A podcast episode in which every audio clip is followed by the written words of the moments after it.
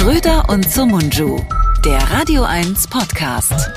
Herzlich willkommen zu einer, heute sagen wir mal, wütenden Ausgabe der, ähm, der schönsten, der klügsten, der mh, was, was fehlt mir noch?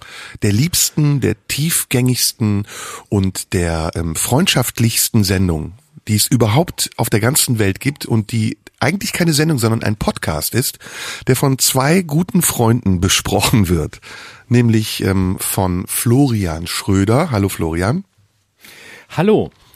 Und von Serdar Somuncu. Ah, wir haben es gelernt, super. Das, es ist so schön. Ich finde es so schön, dass wir das immer noch machen. Wirklich diese, diese 90er Jahre Hitradio-Attitüde, dass der eine Moderator den anderen ansagt. Hallo, willkommen zur Morning Show hier bei 102.8 und ich bin der. genau. Das Beste aus den Und du 80ern, bist den der 90ern. Serdar. Genau. Und überhaupt die größten Hits von heute und jetzt gleich was ganz Neues von Phil Collins und danach Tina Turner freuen sich drauf und danach haben wir gleich noch zwei Staus und wir sind so gespannt, wo sie sind, weil wir müssen gleich mal nach oben schalten zu unserem Mann im Heli, da ist der Andi, der Andi sitzt nur leider neben mir, aber das darf keiner wissen, damit die Illusion entsteht, dass da oben mal ein Helikopter von uns rumfliegt, was natürlich niemals der Fall ist, weil wir dafür gar keine Kohle haben. Kokain ist a hell of a drug. Absolut. Und das nehmen die, glaube ich, alle beim Privatradio. Zack, Anzeige am Hals. Anzeige am Hals. Er hat gesagt, alle Privatradiomoderatoren nehmen Kokain. Das stimmt nicht. Manche nehmen auch Speed, weil sie nicht so viel verdienen. Na, ich habe den eigentlich gemeint, der den Privatradiomoderator nachgemacht hat. Aber lassen wir das. Wir, wir befinden uns in gefährlichen Gefilden. Florian, Florian, mein Liebster, äh, wie geht's dir? Wir haben uns jetzt eine Woche nicht gesprochen und wir haben, sind direkt on air gegangen, um die Zuhörer daran teilnehmen zu lassen, wie wir uns freuen und mit unseren Schwänzen wedeln. Richtig? Genau. Direkt, direkt voll, voll in die Vollen. Gar kein Vorge Vorgeplänkel. Ähm, es ist, ähm, bei mir ist äh, absolut Overdose. Ich, ähm, Deswegen habe ich, Ich hab wütend Bock gesagt. Ne? Genau, wir sind. Genau. Und ich bin schon mal sehr dankbar, dass du das Wort wütend benutzt hast und nicht diese neue, vollkommen verkackte Wortschöpfung mütend. Also eine, Wischung, äh, eine Mischung aus müde und wütend. Wenn ich das schon höre, könnte Uah. ich kotzen. Uah. Das könnte von irgendeinem Privatradiomoderator kommen, der, der irgendwie eine halbe Nacht wach gelegen hat, weil er zu viel, zu viel Koks genommen hat. Und dann kommt mütend dabei raus. Ja, alle sind müde und wütend, aber ich bin gar nicht müde. Ich bin, ich bin unglaublich wach und trotzdem scheiße drauf. Und das ist die beste Voraussetzung, um einen Podcast aufzunehmen. Hm. Ja, ähm, genau. Lass uns heute den wütendsten Podcast aller Zeiten machen. Okay. Ähm, und warum? Warum, warum, warum? Weil Corona uns nicht nur auf die Eier geht, sondern ähm, weil wir auch keinen Bock mehr haben, alles mitzumachen, oder? Wir sind kurz davor, Ja. ähm, Wutbürger zu werden sogar. Grollbürger, wie Sascha Lobo gesagt hat. Und äh, das bin ich, äh, auch der Begriff, äh, den finde ich sehr treffend, aber äh, ich fühle mich auch da nicht abgeholt, Nee. ähm, wie wir im Stuhlkreis immer sagen. Ähm, ich möchte nicht nur abgeholt, ich möchte auch mitgenommen werden. Das Ja. ist mir persönlich besonders wichtig und das ist bei dem Begriff noch nicht ganz der Fall. Und aber ich kann nachvollziehen, dass man äh, zum Grollbürger gehört und da bin ich, fühle ich mich auch näher und mehr mit verbunden als mit dem Wutbürger.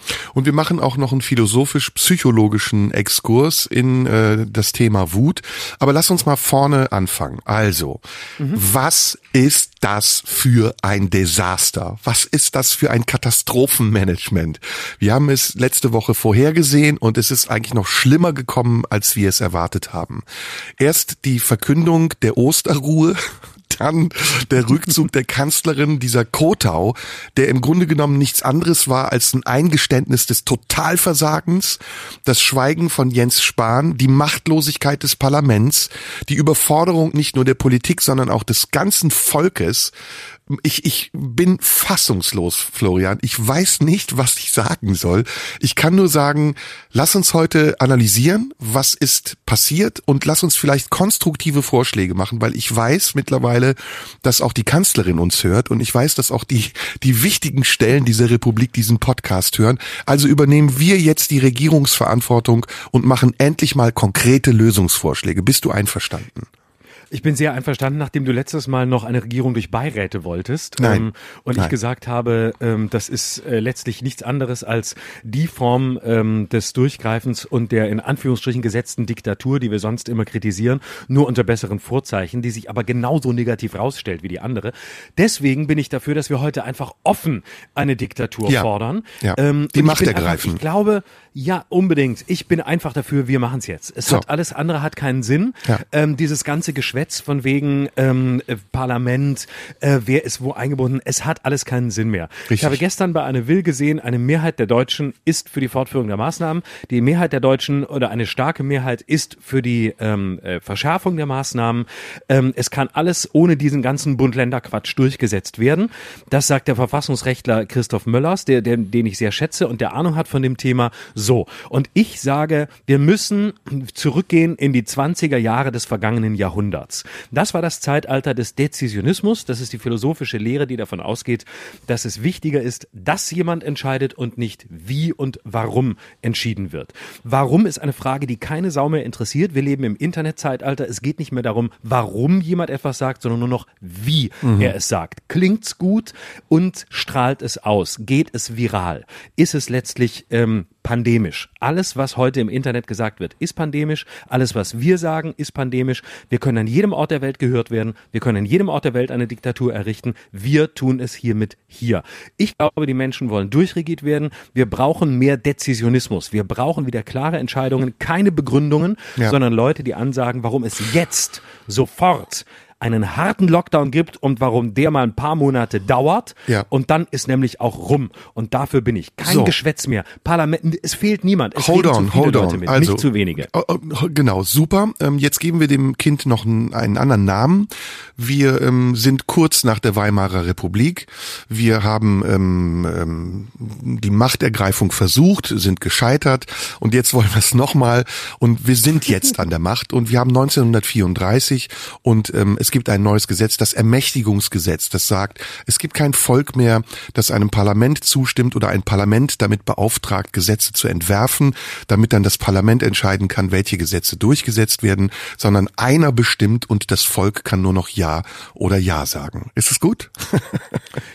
Ich würde sagen, zwei bestimmen, nämlich wir beide. Gut, okay. Aber, Aber wir, da haben wir wir jetzt- Wir treten, aber du hast recht, wir treten natürlich auf wie einer, weil wir sind, wir werden uns sehr schnell einig sein. Das spürt man ja schon nach wenigen Minuten. Ja, wir sind ja auch eine Art- Da wird wieder gehandelt. Wir sind ja auch eine zweiköpfige Schlange, die nach allen Seiten beißen kann, aber ein Körper. Wir sind ein Körper. Florian, du und ich, wir sind ein Körper.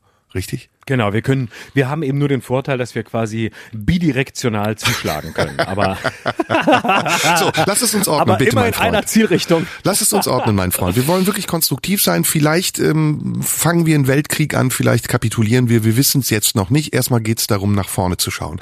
Und natürlich auch zurückzublicken. Was ist aus deiner Sicht bisher alles falsch gelaufen?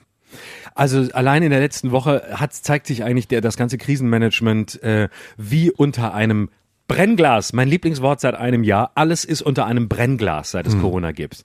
Wir haben letzte Woche die Kanzlerin gesehen, die ähm, zuerst offensichtlich in einer nächtlichen Sitzung, damit geht's schon los, diese nächtlichen Sitzungen werden abgeschafft.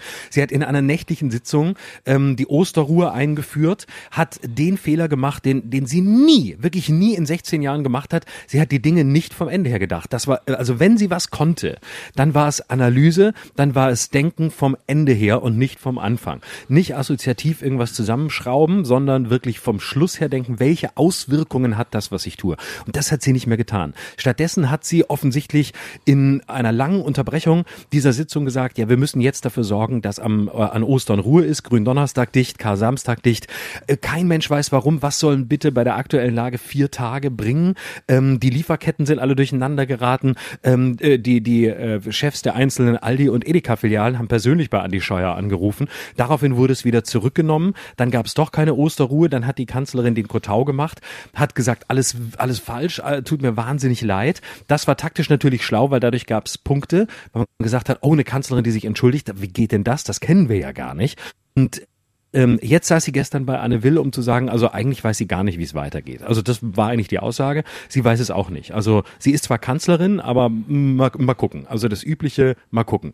So, das heißt, ähm, in, wir haben jetzt eine Situation, in der selbst die Kanzlerin komplett am Boden liegt. Von den Fakten, die vorher waren, ganz abgesehen, Maskenbeschaffung ein Drama, Impfen funktioniert nicht ähm, und so weiter. Äh, also all das, was wir, was wir kennen.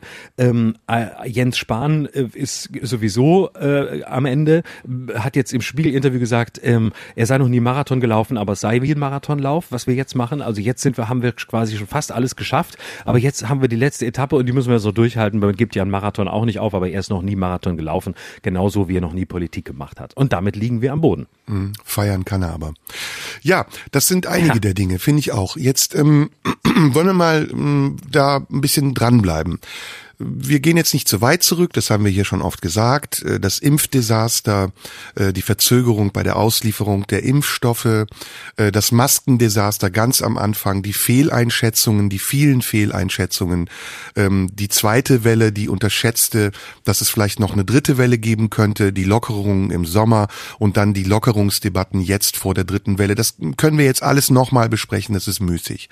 Stand der Dinge ist, und das ist jetzt das Paradoxe, wir haben steigende Zahlen. Wir haben aber auch steigende Testzahlen. Jeder kann sich heute eine Kiste voll Schnelltests besorgen und dass dabei natürlich mehr Fälle auftreten, weil schlicht und einfach mehr getestet wird, ist erstmal logisch. Also, das haben wir letztes Mal auch gesagt, stehen die Zahlen in einem Verhältnis, das relativieren kann, ob die dritte Welle jetzt schlimmer ist als die erste oder die zweite oder ob sie vielleicht sogar weniger schlimm ist. Das weiß keiner. Zweitens, keiner weiß wirklich, immer noch nicht wirklich, wo wo die Infektionsherde sind und wer sich häufiger infiziert. Es gibt Vermutungen, es gibt Behauptungen, jetzt sind es eher Kinder und Säuglinge, vorher waren es die Alten, aber keiner weiß es wirklich. Und dann wird auch mal gesagt, es seien mehr Migranten darunter, dann wird es wieder verschwiegen und so weiter und so fort. Drittens, der Grund, weshalb wir die Maßnahmen fordern, ist laut Politiker, laut Jens Spahn, laut Wieler, laut Kanzlerin, dass wir die Intensivkapazitäten nicht überfordern wollen und dass wir die Todeszahlen senken müssen. Das heißt, die Intensivkapazitäten stehen im Moment tatsächlich an einer hm, sagen wir mal, heiklen Stelle. Äh, es kann überlastet werden, man weiß aber nicht, ob es überlastet sein wird, weil auch schon bei der ersten und zweiten Welle diese Gefahr drohte. Wir sprachen über eine Triade, die dann nicht eingetreten ist. Wer weiß, vielleicht aufgrund der klugen Maßnahmen, vielleicht aber aufgrund auch der regulären Entwicklung der Pandemie. Und die Todeszahlen, die wiederum sind so weit gesunken, gestern fast um die 50 nur noch, dass man sich fragt, also auch warum da diese Maßnahmen. Jetzt haben wir dieses ganze Paket dieser Ungewissheit. Jetzt haben wir diese ganzen seltsamen Maßnahmen, die ja auch irgendwie an den Punkt kommen, wo sich die Politik fragen muss, bringt es jetzt noch zu verschärfen, wenn die Menschen schon beim derzeitigen Lockdown Light anfangen, die Maßnahmen zu unterwandern? Führt es nicht sogar dann dazu, dass die Menschen es ignorieren oder die Politik die Menschen kriminalisiert? Wir sind also an einem Punkt, an dem die Politik eine Entscheidung treffen muss. Und ich finde, dass das in Tübingen, im Saarland und sonst wo eigentlich ganz klug angegangen wird, aber eben nicht in Absprache mit der Kanzlerin, was wiederum sehr illoyal ist. Wir müssen also entscheiden, ob es nicht andere Wege, alternative Möglichkeiten gibt, mit der Pandemie, der Entwicklung der Pandemie, den Möglichkeiten, die Pandemie zu bekämpfen, aber auch mit dem Unmut der Bevölkerung umzugehen gibt. Und das macht die Politik im Moment nicht. Die Politik betreibt immer noch das Vorgehen des letzten Jahres. Wir warten mal zwei Wochen ab, dann gucken wir, dann treffen wir uns mit den Ministerpräsidenten, dann drehen wir hier an dieser Schraube ein bisschen und hier an dieser Schraube ein bisschen. Und wenn sich das dann positiv entwickelt, dann drehen wir noch ein bisschen, wenn nicht, dann drehen wir den Hahn zu. Und das ist meiner Meinung nach eine katastrophale Situation, in der wir in einem Auto sitzen, das kein Lenkrad mehr hat und nur noch aufs Gaspedal treten. Und deswegen müssen wir in, in der heute von uns zu erschaffenden ähm, smarten, sympathischen Diktatur dafür sorgen, dass ähm, die, dass das nicht mehr. Oh, das klingt das Telefon. Ja, das ist Jürgen, der sein Telefon nicht ausgestellt hat. Oh, Jürgen kriegt einen Anruf. Jürgen ist unser Redakteur, der parallel mithört und äh, schon parallel zensiert übrigens. Das nur gleich nebenbei. Immer wenn Telefon es tut klingelt, ruft. Robert Skopin an. Jür- Jürgen ist der. Ulrich Mühe von Radio 1 im Leben der anderen, im Podcast der anderen. Ich hoffe, Jürgen war jetzt zu hören, weil ich möchte, dass das nicht rausgeschnitten wird. Nee. Ähm, weil ich nämlich weiß, dass äh, jetzt Robert Skopin schon angerufen hat und gesagt hat, oh, da hat also tatsächlich auch schon mal jetzt an der Stelle auch das Wort Diktatur schon nach zehn Minuten im Podcast. Also da müssen wir natürlich tatsächlich auch nochmal gucken, ob das wirklich geht. Also, also Radio 1 ist keine Diktatur, das sagen wir gleich. Also er wird auch schon mal einen Brief aufsetzen. Also dass wir uns da schon mal entschuldigen. Diktatur, also Diktatur ist also also schwierig. Also das nur mal gleich, also das gesagt ist. Florian, du musst ein bisschen langsamer sprechen. Du klingst heute wie auf doppelter Geschwindigkeit.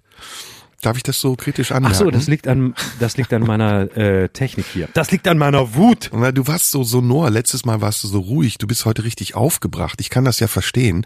Aber lass uns mal weitergehen. Also, wir haben eine Diktatur errichtet mit dem Ziel, konstruktive Vorschläge zu machen. Wir sind noch bei der Analyse und die können wir eigentlich Ja. hiermit abschließen, weil wir damit ja auch uns einig sind, oder? Genau, die Frage ist tatsächlich, was soll eine Bund-Länder-Konferenz, ähm, bei der man lachen. gemeinsam, ja, eben, was soll eine sogenannte demokratische Ministerpräsidentenkonferenz, äh, wenn dann letztlich irgendwas verabschiedet wird, was dann doch nicht umgesetzt wird. Jeder tut das, was er will. In NRW sagt man, pff, ja, 100 ist irgendwie eine Zahl, ist uns aber auch egal. Im Saarland und in Tübingen passiert was anderes, zum Teil äh, besser organisiert, zum Teil schlechter. Da versucht man jetzt latent zu öffnen. In Berlin sagt man typisch für Berlin, nee, also wir wollen jetzt erstmal nichts ändern, wir gucken mal und äh, trotz steigender Zahlen wollen wir jetzt mal alles so offen lassen, wie es ist. Aber auch in Berlin äh, weiß keiner, was jetzt eigentlich wirklich offen ist und was nicht.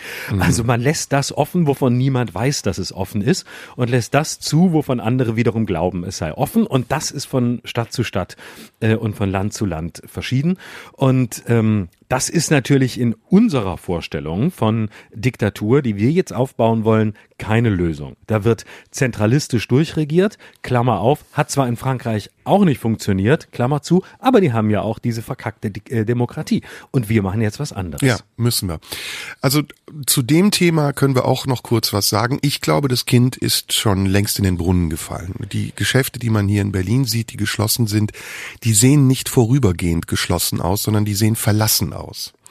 Und ähm, wenn wir das jetzt hochrechnen wollen, ohne apokalyptisch zu sein, dann glaube ich, äh, kommt die richtige Epidemie, die richtige Pandemie noch auf uns zu. Wenn erstmal diese ähm, ersten Maßnahmen und die erste Phase der Bewältigung vorbei ist und dann die Folgen der Pandemie sichtbar werden. Und da male ich jetzt mal wirklich den Teufel an die Wand. Gleich können wir anfangen durchzuregieren. Jetzt sind wir noch ganz kurz bei der Analyse.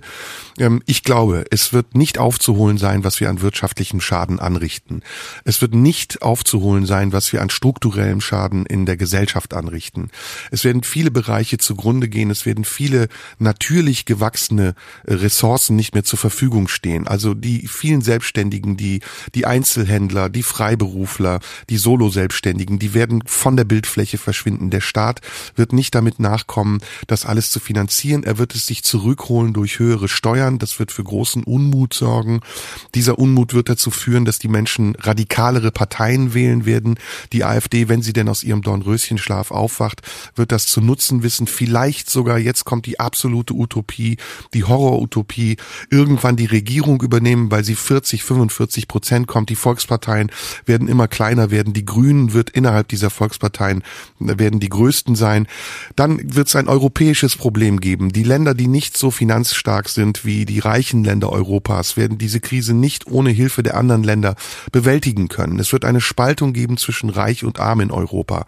Dann wird es weltweit, wenn wir jetzt den nächsten Kreis aufmachen, ein Problem geben, weil Menschen aus ihren Heimatländern, in denen Corona gewütet hat und sie keine finanzielle Entschädigung hatten, dafür aber den gleichen wirtschaftlichen Schaden wie wir hier, äh, auswandern werden. Und zwar in Länder, in denen sie sich besser fühlen, mehr Geld verdienen, besser leben können. Und wir wiederum werden wahrscheinlich in Konfliktgebiete Waffen verkaufen müssen, um unsere Wirtschaft am Leben zu halten. Und das wird zu Kriegen führen. Und diese Kriege wiederum werden uns irgendwann auch treffen. Also eigentlich ist mein aller, aller, allererster Satz, den ich in unserem Podcast gesagt habe, wahr geworden. Nämlich ein Schnupfen löst den dritten Weltkrieg aus. oh, schön, schön. So, schön. und jetzt noch ein Bier Ich glaube- und dann gehen wir schlafen. So, nee, dann gehen wir erstmal zur Querdenker-Demo. Das ist das nächste. Mhm. Ist das, was ich sage, so abwegig? Ich habe es jetzt wirklich übertrieben, Nee. aber ist das abwegig? Nein, das ist es nicht. Ähm, ich, äh, nein, ich will, will, will nur äh, hier den, den Schnupfen direkt angreifen. Aber äh, es ist natürlich kein Schnupfen, aber äh, ansonsten ähm, ist die, ist es äh, als Dystopie, die äh, durchaus realistisch sein kann ähm, und als globales äh, Szenario ähm, durchaus realistisch. Es muss nicht so schlimm kommen, aber ähm, es spricht vieles dafür, ähm, da wir im Moment einfach nicht wissen, ähm, wer äh, am Ende diese, diese Krise wie überstanden haben wird. Und äh, dass es sowohl die Möglichkeit gibt, dass alles danach zerfällt, als auch die Möglichkeit, dass ähm, vielleicht daraus auch etwas Neues, Konstruktives erwächst. Dadurch, dass beides möglich ist, ähm, halte ich das Szenario nicht für unwahrscheinlich. Also, Lösung. Meine Lösung, ganz schnell, ähm, ohne jetzt zu monologisieren, wir müssen der Bevölkerung Eigenverantwortung übertragen. Die Politik muss die Verantwortung aus der Hand geben, weil die Menschen erstens diese Verantwortung nicht mehr wollen. Du siehst das hier in Berlin, ich war gestern am Sonntag auf der Straße, keiner trägt eine Maske. Die Leute tummeln sich vor den, äh, vor den Kaffeeläden, vor den Imbissstuben. Es ist überhaupt kein Unterschied mehr. Also ob du jetzt die Läden zu hast oder ob du sie auflässt, ob du Restriktionen erfindest, damit die Leute angeblich geschützt werden vor etwas oder ob du sagst, schützt euch einfach selbst. Das macht keinen Unterschied mehr. Stattdessen muss der Staat seine Verantwortung übernehmen, flächendeckend Mittel und Möglichkeiten zu verteilen, damit die Menschen ihrer eigenen Verantwortung gerecht werden können. Sprich, Schnelltests und zwar kostenlos. Das haben wir hier gesagt. Jeden Tag so viel, wie man braucht. Bei jeder Gelegenheit so viel, wie man braucht. Massenweise Milliarden von Schnelltests. Der Staat soll seinen Säckel aufmachen und sagen, wir kaufen alle Schnelltests der Welt. Wir sind Deutschland, gebt her. Masken, das gleiche Ding, etc. Punkt, Punkt. Müssen wir nicht wiederholen, haben wir hier schon gesagt. Also die Infrastruktur der Bewältigung der Krise muss Aufgabe des Staates sein. Die Verantwortung des Einzelnen muss wieder zurück zum Individuum. Ich äh, widerspreche da. Das Schöne ist ja, dass wir bidirektional arbeiten. Das heißt, ein Körper, zwei äh, Schlangenköpfe, die in unterschiedliche Richtungen zubeißen. Ich äh, stimme zu, dass ähm, im Moment es eine erstaunliche Situation ist insofern, als die einen sagen, wir hätten gerne härtere Maßnahmen, weil wir sie für nötig halten. Also es ist offenbar, wie gesagt, laut Umfrage eine Mehrheit oder die meisten, die befragt wurden. Lauterbach Auf der anderen Umfrage. Seite Immer wenn du laut sagst, erwarte ich, dass Erbach noch dahinter kommt. eine, eine Umfrage von Karl Lauterbach unter fünf äh, Harvard-Wissenschaftlern, die er angerufen hat, hat ergeben, alle fünf sind für härtere Maßnahmen. Ähm, das Lauterbach-Institut für äh, Pandemie-Research. ähm, so, das ist also das ist die eine Seite. Auf der anderen Seite verhalten sich gerade in Berlin viele so, wie du es eben beschrieben hast. Das heißt, wir sind also vor der Situation, dass die Menschen sagen, ja, wir wollen härtere Maßnahmen, wir halten die auch für richtig, aber nicht bei uns. Also alle sollen es machen, nur ich nicht. Also wir sind dafür, dass alle weggesperrt werden. Nur ich möchte am Sonntag vorm Kaffeeladen stehen und keine Maske im Gesicht tragen, während alle anderen das tun sollen und zwar auch zu Hause. Aber ich nicht. Das wiederum bringt mich zu dem Punkt, dass wir natürlich mit Eigenverantwortung gar nichts erreichen. Ich erinnere daran, dass wir eine Form von smarter Diktatur errichten wollen.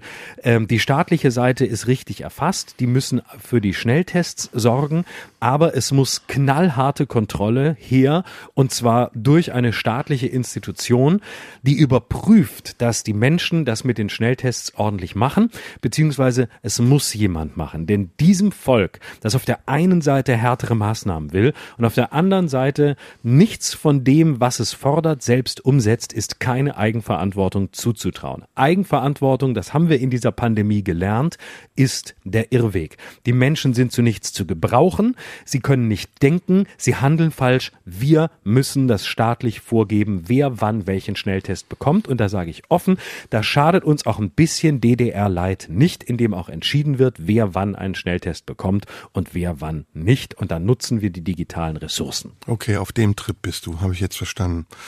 Also ich, mhm. ich hatte eine andere Idee. Ich wollte eigentlich die Politik diktieren und nicht das Volk.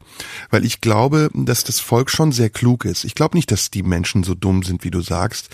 Ähm, ich glaube, es ist einfach nur eine Mischung aus Ungeduld, aus Ungewissheit und Unkenntnis. Und ähm, diese, diese Dinge zu vermitteln, das ist ja Aufgabe der Politik und die Politik handelt im Moment zaghaft und sie handelt orientierungslos. Und was ich mit Diktatur meinte, ist, dass wir nicht orientierungslos handeln, sondern orientiert, dass wir eine Richtung vorgeben, dass wir sagen, das ist die Lösung. Und dann können wir auch gerne die Leute zwingen, diese Richtung anzunehmen, wobei ich glaube, dass die Richtung, die wir vorgeben, schon überzeugend genug ist. Zum Beispiel die Inzidenzzahlen, ja.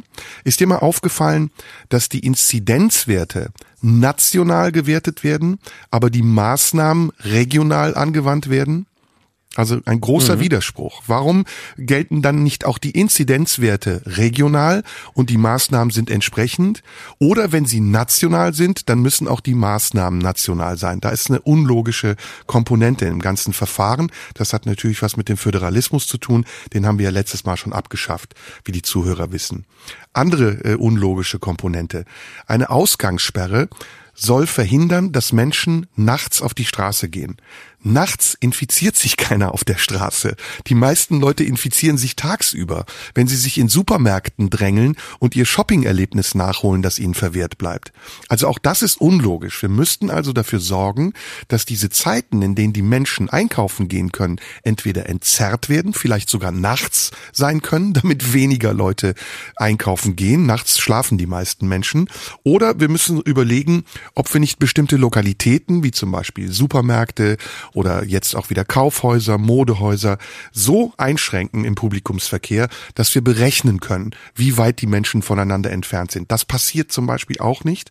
Du weißt, wenn du heute einkaufen gehst, in Berlin ist das extremer als in anderen Städten, dann kümmert sich letztendlich niemand mehr darum. Wenn du drin bist in irgendeinem Supermarkt, dann stehst du an der Kasse so wie früher auch, Kopf an Kopf, Auge an Auge und das Einzige, was dazwischen ist, ist vielleicht der Einkaufswagen. Also auch das. Und das Letzte, wenn wir Maßnahmen entscheiden, ja, dann dürfen wir nicht uns nach Umfragen äh, richten, sondern wir müssen uns nach Vernunft richten. Ja, also wenn wir sagen, es ist etwas verboten, dann muss es auch eine Sanktion zur Folge haben. Wenn aber nur etwas verboten ist und keine Sanktion, äh, sondern nur eine Ermahnung zur Folge hat, dann machen die Leute trotzdem, was sie wollen. Also da können wir jetzt richtig radikal werden. 1000 mhm. Euro Strafe für jeden Maskenverweigerer oder Knast. Da infiziert er sich erstens nicht oder infiziert die anderen, aber ähm, 1000 Euro Strafe, radikal, exemplarisch und auch ähm, meinetwegen in, in, dem, ähm, in Präzedenzfällen, wo die Leute sehen, oh, dem ist wirklich was passiert, ich lasse es mal lieber. Auch das, also da wünschte ich mir, dass wir beide jetzt als Staat ganz klar vorgeben, was ist die Logik unserer Maßnahmen und die müssen logisch sein und was ist die Folge dieser Maßnahmen und die müssen dann auch eingehalten werden. Vor allem müssen wir dafür sorgen, dass es Slots gibt beim Einkaufen. Also wir müssen dafür sorgen, dass zu einer bestimmten Zeit eine bestimmte Altersgruppe einkaufen geht, damit die sich in aller Ruhe gegenseitig innerhalb der eigenen Kohorte infizieren können. Also die Alten kaufen zu einer bestimmten Zeit ein, dann ähm, die Mittelalten, dann die Jüngeren. Ähm, Leute zum Beispiel, die Kinder haben, jetzt in, bei, bei der jetzigen Mutante, bei der ja sehr viel mehr Kinder betroffen sind, müssen kriegen einen eigenen Slot, wo nur sie einkaufen können, in Abstimmung mit Kita-Öffnungszeiten. Ne? Dass das äh, auf jeden Fall ähm, der, die, die Seuche unter den Zielgruppen bleibt. Das wäre wichtig, eine neue Zielgruppeneinteilung. Durchaus auch nachts. Also, dass auch man auch eine gewisse Zielgruppe zum Beispiel ver, ähm, verpflichtet, nachts einzukaufen. Die müssen dann halt wann anders schlafen, damit sie auch, damit auch der Tag entzerrt wird. Wir müssen wirklich eine 24-7 ähm, Gesellschaft werden, die rund mhm. um die Uhr aktiv ist. Jeder zu seiner Zeit. Ähm, Ausgangssperren sind Bullshit. Das hat überhaupt gar keine Auswirkung. Das ist einfach nur der Versuch, irgendwas zu tun, um nichts zu tun und weil es dramatisch klingt und weil es in den Ohren der Leute klingelt, oh, es ist wirklich dramatisch, es ist schrecklich, jetzt gibt's wieder Ausgangssperren. Das ist ein Begriff für so eine, für eine Ministerpräsidentenkonferenzdiktatur, die versagt hat und nicht funktioniert. Sowas brauchen wir nicht mehr. Wir brauchen nicht solche Begriffe, sondern wir brauchen jetzt wirklich effizientes Durchgreifen. Strafen ist das Entscheidende. Ich glaube nicht, dass wir Gefängnisstrafen brauchen, aber wir brauchen Strafen, die ähm, empfindlich sind, die wehtun, äh, in der Höhe, wie du sie genannt hast. Da können wir uns einen Katalog überlegen. Ähm, da sollten wir uns an sowieso unserem, wie ich finde, großen Vorbild Singapur orientieren, ähm, wo es genau solche Strafen gibt, und zwar für alles. Kaugummi weg, äh, wegspucken auf der Straße, direkt 500 Singapur-Dollar und so weiter. Stockschläge. Also die haben ein, genau, bis Auf hin die zu Schlägen, Fußsohle. genau. Zwischen die Beine. Genau. Genau, das gibt's dort auch. Ähm, und zwar für Vandalismus gibt's das. Da wird man äh, in einer gewissen Altersgruppe, ich glaube bis 49, gibt es dort ähm, eine, so eine, so eine, ja, so eine, so eine Prügelstrafe mit bis zu 24 Hieben sind's, glaube ich, ähm, die man dann bekommt. Da, das wird bei uns nicht ganz so leicht durchsetzbar sein, leider, das sage ich offen. Aber hier müssen wir jetzt auch noch ein kleines bisschen Tribut der, der noch existierenden Demokratie zollen. Insofern lassen wir das mal außen vor. Aber empfindliche Strafen sehr gut und vor allem noch viel wichtiger Public Shaming, Demütigung. Ja. Wir müssen die Demütigung einführen. Menschen wirklich auf der Straße, auch das ist Singapur übrigens als sehr effiziente Demokratie. Ähm, dort werden Täter äh, auf der Straße einfach, da wird das Foto veröffentlicht. Da steht, äh, hier hat Herr Müller ähm, gestern ein Fahrrad geklaut oder ein Kind entführt. Und dann ist das Gesicht vom Facebook-Profil äh, groß auf den Screens, auf den Leinwänden, wo sonst Werbung ist, zwischen zwei Spots für Aldi und für Lidl, kommt nochmal das Gesicht von einem, der die Maske nicht richtig aufgesetzt hat.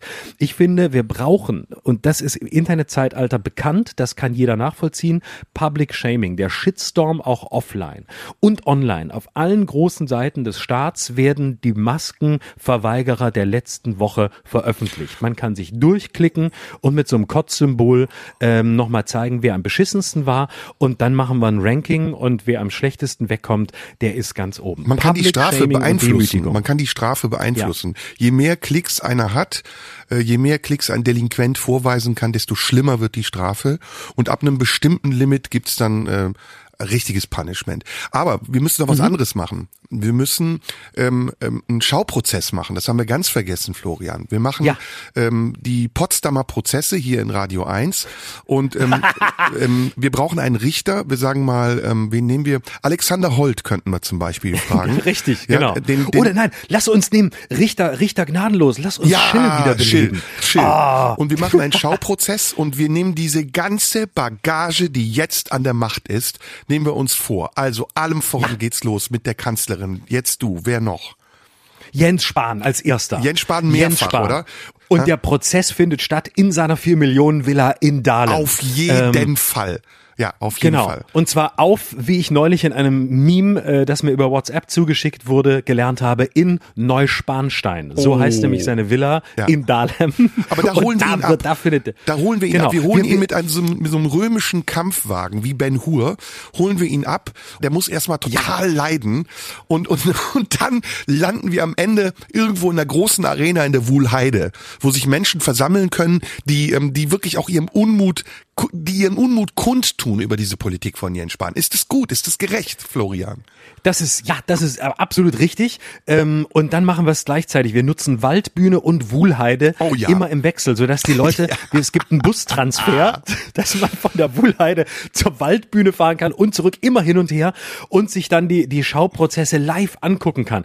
Ist wie so ein, ähm, ist wie so eine Tour, ne? Hast immer, hast so ein Timetable, wie bei einem großen, wie bei einem großen Festival bei Rock am Ring und Genau. so. 10 Uhr Placebo, äh, Stage 1, 12 Uhr Herbert Grönemeyer Stage 3 und da ist Ja. einfach Jens Spahn Codebewerfung 14 Uhr Wuhlheide. Nummer drei, Ähm, Nummer drei ist der Kanzleramtsminister Braun. Den nehmen wir auch Ja. sofort, ge- der wird sofort festgenommen und in, vor dieses Tribunal gestellt, kurz abgeurteilt und ratzi-fatzi in die Wuhlheide. Aber der, bei dem machen wir natürlich, der ist ja selbst Arzt, ich glaube Anästhesist.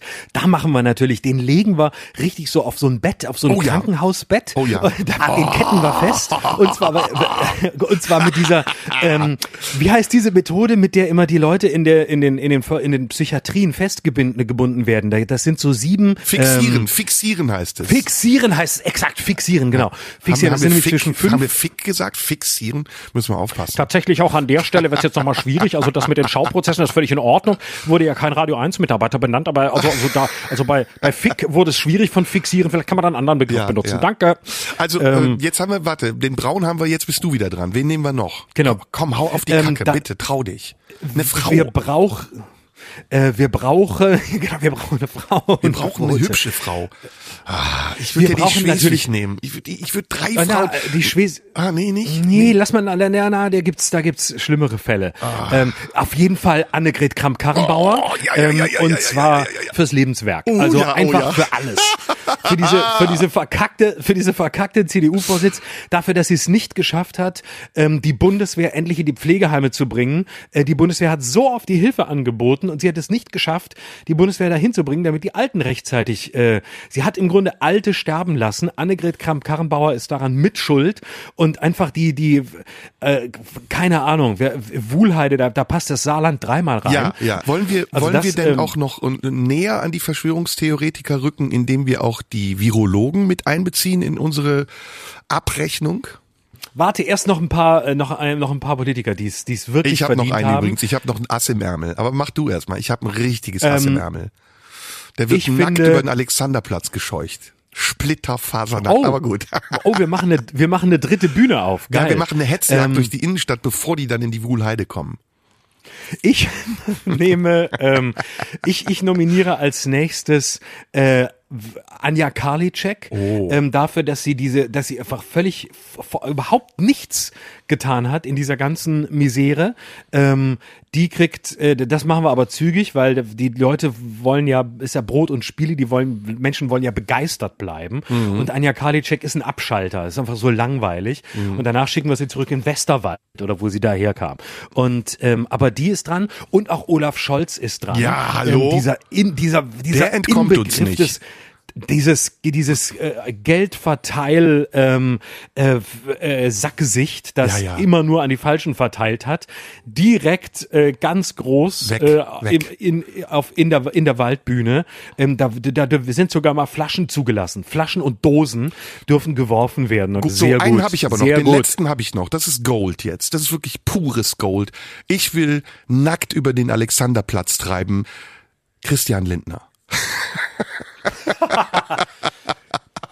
Was für eine Gewaltfantasie wir hier ausleben. So, das war alles Ironie. Vorsicht, ist nicht ernst gemeint, aber es ist, oder Florian, wir könnten es uns überlegen, ob wir es nicht ja, irgendwann wir ernst können es meinen. uns schon überlegen. Ja, und ich finde schon, es geht um Härte, es geht um, wie gesagt, wir orientieren uns an den 20er Jahren des vergangenen Jahrhunderts, die Ja. in diesen Tagen ihr 100-jähriges Jubiläum feiern. Und in dieser Zeit können wir sehr viel lernen für unsere Gegenwart. Ja. Und da sollten wir nicht zurückhaltend sein. Da sollten wir wirklich die historische einmalige Chance, die wir jetzt haben, auch nutzen. Denn vergessen wir nicht, die 20er Jahre des vergangenen Jahrhunderts waren beides, waren ganz schlimme ähm, ganz schlimme Zustände nach dem Ersten Weltkrieg ähm, und wir sind in einer Situation vor dem Ende des Ersten Weltkriegs, nämlich vor dem Ende der Pandemie. Ja. Und die Auswirkungen werden ähnlich sein. Und jetzt kommt ein Jahrzehnt, in dem große Chancen liegen, in dem äh, große Chancen des Durchgreifens liegen. Ähm, wir dürfen die Weimarer Republik mit ihrem ganzen Scheitern nicht wiederholen. Wir müssen jetzt direkt durchgreifen. Wir müssen die Stärken dieses Jahrzehnts nehmen und zupacken, die Diktatur schneller vorbereiten und gleichzeitig, und auch das waren die 20er Jahre, feiern, feiern, feiern. Genau. Nicht ficken, aber vögeln. Genau. Das wäre das Ziel. Ich habe eine ganz konkrete Frage an dich. Ähm, hätte die Kanzlerin nach ihrer Entschuldigung die Vertrauensfrage stellen müssen? Nein. Ähm, sie hätte bin es tun können, Meinung. aber nicht müssen. Ich bin anderer Nee, Meinung. sie hätte es. Weißt du, warum ich anderer hätte Meinung nicht, Warum? Weil die Kritik aus ihren eigenen Reihen kam. Deswegen glaube ich, musste sie es tun. Die Kritik aus ihren eigenen Reihen war so deutlich. Ich meine, dass man sich da nochmal rückversichern muss, ob man überhaupt die Partei, die Regierung hinter sich hat.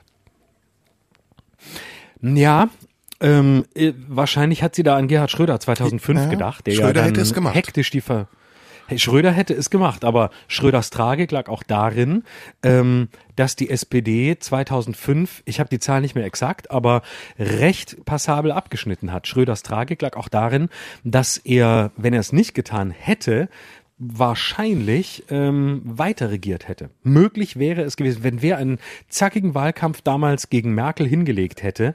Ähm, ich glaube, der hätte noch mal ähm, richtig äh, durchgreifen können. Hat sie sich nicht geschwächt? Dadurch, dass sie diese Entschuldigung abgegeben hat, wäre es nicht nochmal eine Stärke gewesen zu sagen, okay, ich, verze ich bitte um Verzeihung, aber ich möchte auch nochmal mein Mandat erneuern, meine Regierung stärken und meine Politik bestätigen lassen? Wäre das nicht klüger Stimmt, das gewesen? wäre es gewesen. Aber ich muss kurz einen Schritt zurückgehen. Ich habe gerade einen Fehler gemacht. Schröder ist ja nochmal angetreten. Er hat ja dann gegen Merkel verloren. Deswegen gab es diese, diese Elefantenrunde. Muss Ja, ja, ich mit direkt 34 korrigieren. Ist Prozent sogar, war ziemlich Ist viel, natürlich ne? Quatsch. Ja, ist natürlich Quatsch. Aber ich glaube, er hätte, sorry, äh, man muss es korrigieren. Er hätte, glaube ich, noch stärker abschneiden können, wenn er die Vertrauensfrage nicht gestellt hätte und nicht diese, diese Neuwahldelle gehabt hätte. So ist ja, es er korrekt. ist ja nicht gescheitert. Er hat die 51 Prozent linke Mehrheit nicht nutzen können, weil Oskar Lafontaine mit der Linkspartei sich quergestellt hat und die SPD ja auch nicht wollte. Es hätte einen Regierungsauftrag für Rot-Rot-Grün geben können. Das ist aber gescheitert an der Borniertheit der SPD. Aber er wollte ja auch Rot-Grün fortsetzen. Und ich glaube, das hätte er eher geschafft ohne die Vertrauensfrage. Und ich glaube, Merkel denkt heute an Schröder bei der Vertrauensfrage und weiß, dass das ähm, für gut, sie tritt nicht mehr an im Gegensatz zu ihm, aber dass das immer schwächend ist. Also es spricht vieles dafür, was du sagst. Ich kann das gut nachvollziehen. Aber wäre eine kopflose Regierung nicht besser als eine orientierungslose Kanzlerin? Du meinst, du meinst eine orientierungslose und kopflose Regierung Na gut, auf die Guillotine wollte ich sie jetzt, auf die Guillotine wollte ich sie jetzt nicht, die Marie Antoinette des, der Pandemie soll sie Oh. nicht werden. Aber diese Kopflosigkeit, die steht uns ja bevor. Ich, ich bin sicher, dass wir im September äh, eine neue Kanzlerin oder einen neuen Kanzler haben werden. Hoffentlich nicht eine Kanzlerin. Ähm, Aber ähm, dann. Wieso hast du was gegen Frauen? Nee, ich habe was gegen Baerbock. Und das Ach, unabhängig von individuell, ihrem Geschlecht. nicht kollektiv. Nee, nee, bei mir ist in der Schlechtigkeit ihrer Politik gleichberechtigt zu Männern. Da nehme ich keine Rücksicht darauf, dass sie eine Frau ist. Und ich will, ich will nicht, dass die Baerbock Kanzlerin wird. Ich will sowieso nicht, dass Okay, die warte. Grünen Kanzler stellen. Das will ich nicht. Ich möchte nicht, dass die Grünen Kanzler werden. Nee, aber dass sie einen Als Kanzler stellen. Ich will auch Habeck nicht, ich will auch Katrin Göring-Eckardt nicht, die ich sehr, sehr schätze sogar. Aber für mich sind die Grünen nicht die richtige Alternative. Ganz ehrlich, sorry. Okay, be bevor wir darüber reden, also ähm, ich stelle gerade bei mir einen ganz ähm, äh, langweiligen, ähm, enttäuschenden demokratischen Zug fest, nach dem, was wir gerade eben besprochen haben. Ich, ich bin deshalb gerade ähm, intuitiv so gegen diese gegen diese äh, Vertrauensfrage, weil ich den Eindruck habe, ähm, sie hat zwar äh, wirklich, sie ist, sie ist down, sie ist am Ende, sie hat nichts mehr zu bieten. Merkel ist wirklich raus, müde, letztes halbes Jahr, furchtbar tragisch. Auch dieser Anne Will. Auftritt, äh, analytisch immer noch äh, ohne Zweifel auf der Höhe, aber es, äh, aber sie setzt von all dem, was sie richtig sieht und bewertet, nichts um, gar nichts. Aber ich habe doch den Impuls gerade zu sagen, mein Gott, wenn jetzt äh, irgendwie äh, sie hinwirft und dann so eine, wie gesagt, Orientierungs- und kopflose Regierung die nächsten Monate weitermacht, lass es jetzt im Zweifel lieber mit Merkel und Jens Spahn äh, zu Ende gehen und ähm, dann kommt der Sommer und äh, Großer Widerspruch dann wird sich was übrigens. tun Großer und dann ist und dann kommt der Herbst und dann wird's äh, mit neuem Kopf noch kopfloser. Ich glaube, dass jetzt ein äh, jetzt ein ein Hinwerfen der der der Kanzlerin ähm, ich glaube, ich, ich sage, ich sage bewusst, ich habe gerade einen total langweiligen Impuls, das so Ja, zu sagen. hast du. Ähm, Ich habe da einen großen Aber- Widerspruch, ganz großen Ja, bitte und auch los. sehr Ja, provokanten bitte. Widerspruch. Los. Merkel war nie eine gute Kanzlerin. Merkel war immer nur eine Aushalterin. Merkel war die Light-Version von Helmut Kohl.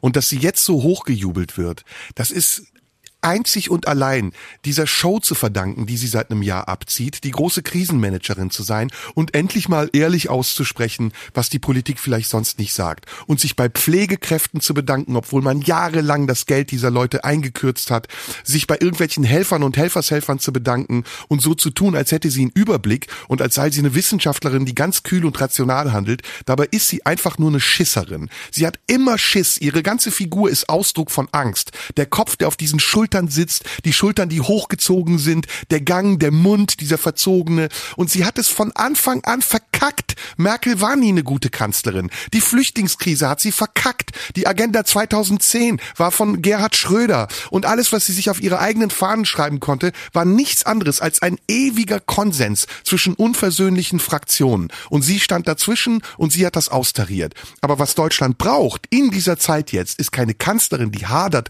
und zaudert und verkündet und sich entschuldigt, sondern es ist jemand, der durchgreift, der Entscheidungen trifft, der mit der Faust auf den Tisch haut und sagt, so machen wir das jetzt. Basta, um dieses Wort zu zitieren. Und das hat sie nie und gemacht. das sind wir beide, mein Das Lieber. sind das wir sind wir beide. beide, Deswegen ja. haben wir es gerade vorgeschlagen. Ja. Eben und aber das kann keiner von denen, die jetzt da Nein, sind. das, ist können mir zu wir. menschelnd. Merkel ist mir auch zu menschelnd. Diese Rede, die sie da gehalten hat bei der ersten Welle, die nächsten Reden, die sie hält vor, den, vor der Bundespressekonferenz. Und es ist immer so in sich zurückgezogen wie eine Schildkröte, der man mit einem chinesischen Stäbchen auf den Kopf haut und die sich dann ihren Panzer verzieht. Ich will jemanden, der Eier hat, ich will jemanden, der einen Sack hat, der Schultern hat, der eine Brust hat, der einen Blick hat und eine Stimme, die klar und deutlich spricht. Und das können nur wir sein.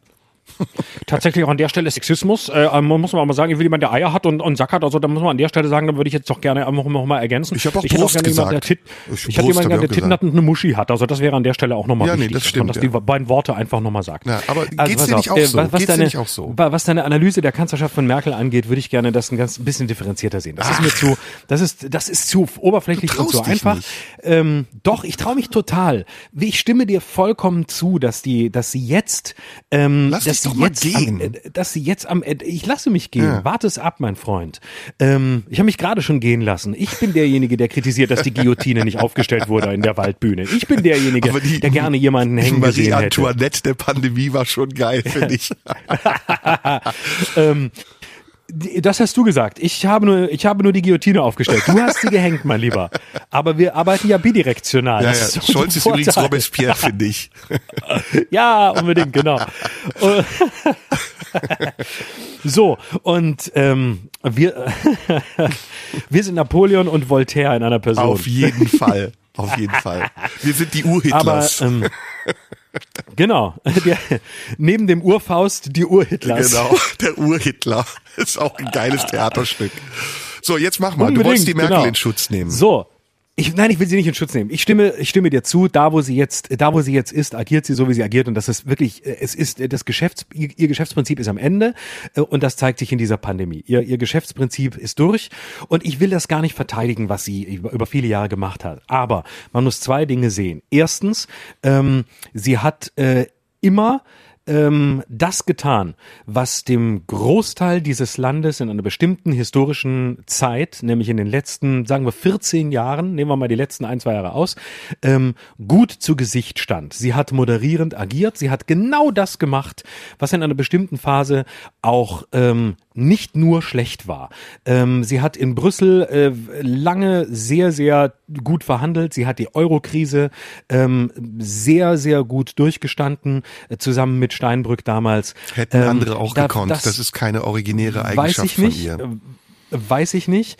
Ähm, sie hat äh, insgesamt ein, ein ruhiges äh, und klares Management ähm, in diesen Jahren gemacht, ähm, das, äh, ein, das für eine Weile in Ordnung war ähm, und das äh, in vielem auch richtige Entscheidungen getroffen hat. Ich finde auch, dass sie die Flüchtlingskrise schlecht kommuniziert, aber gut gemanagt hat. Nee. So, jetzt kommt Nee. die andere Seite. Never ever. Jetzt kommt, Hm. Gut, mach Jetzt kommt die andere Seite.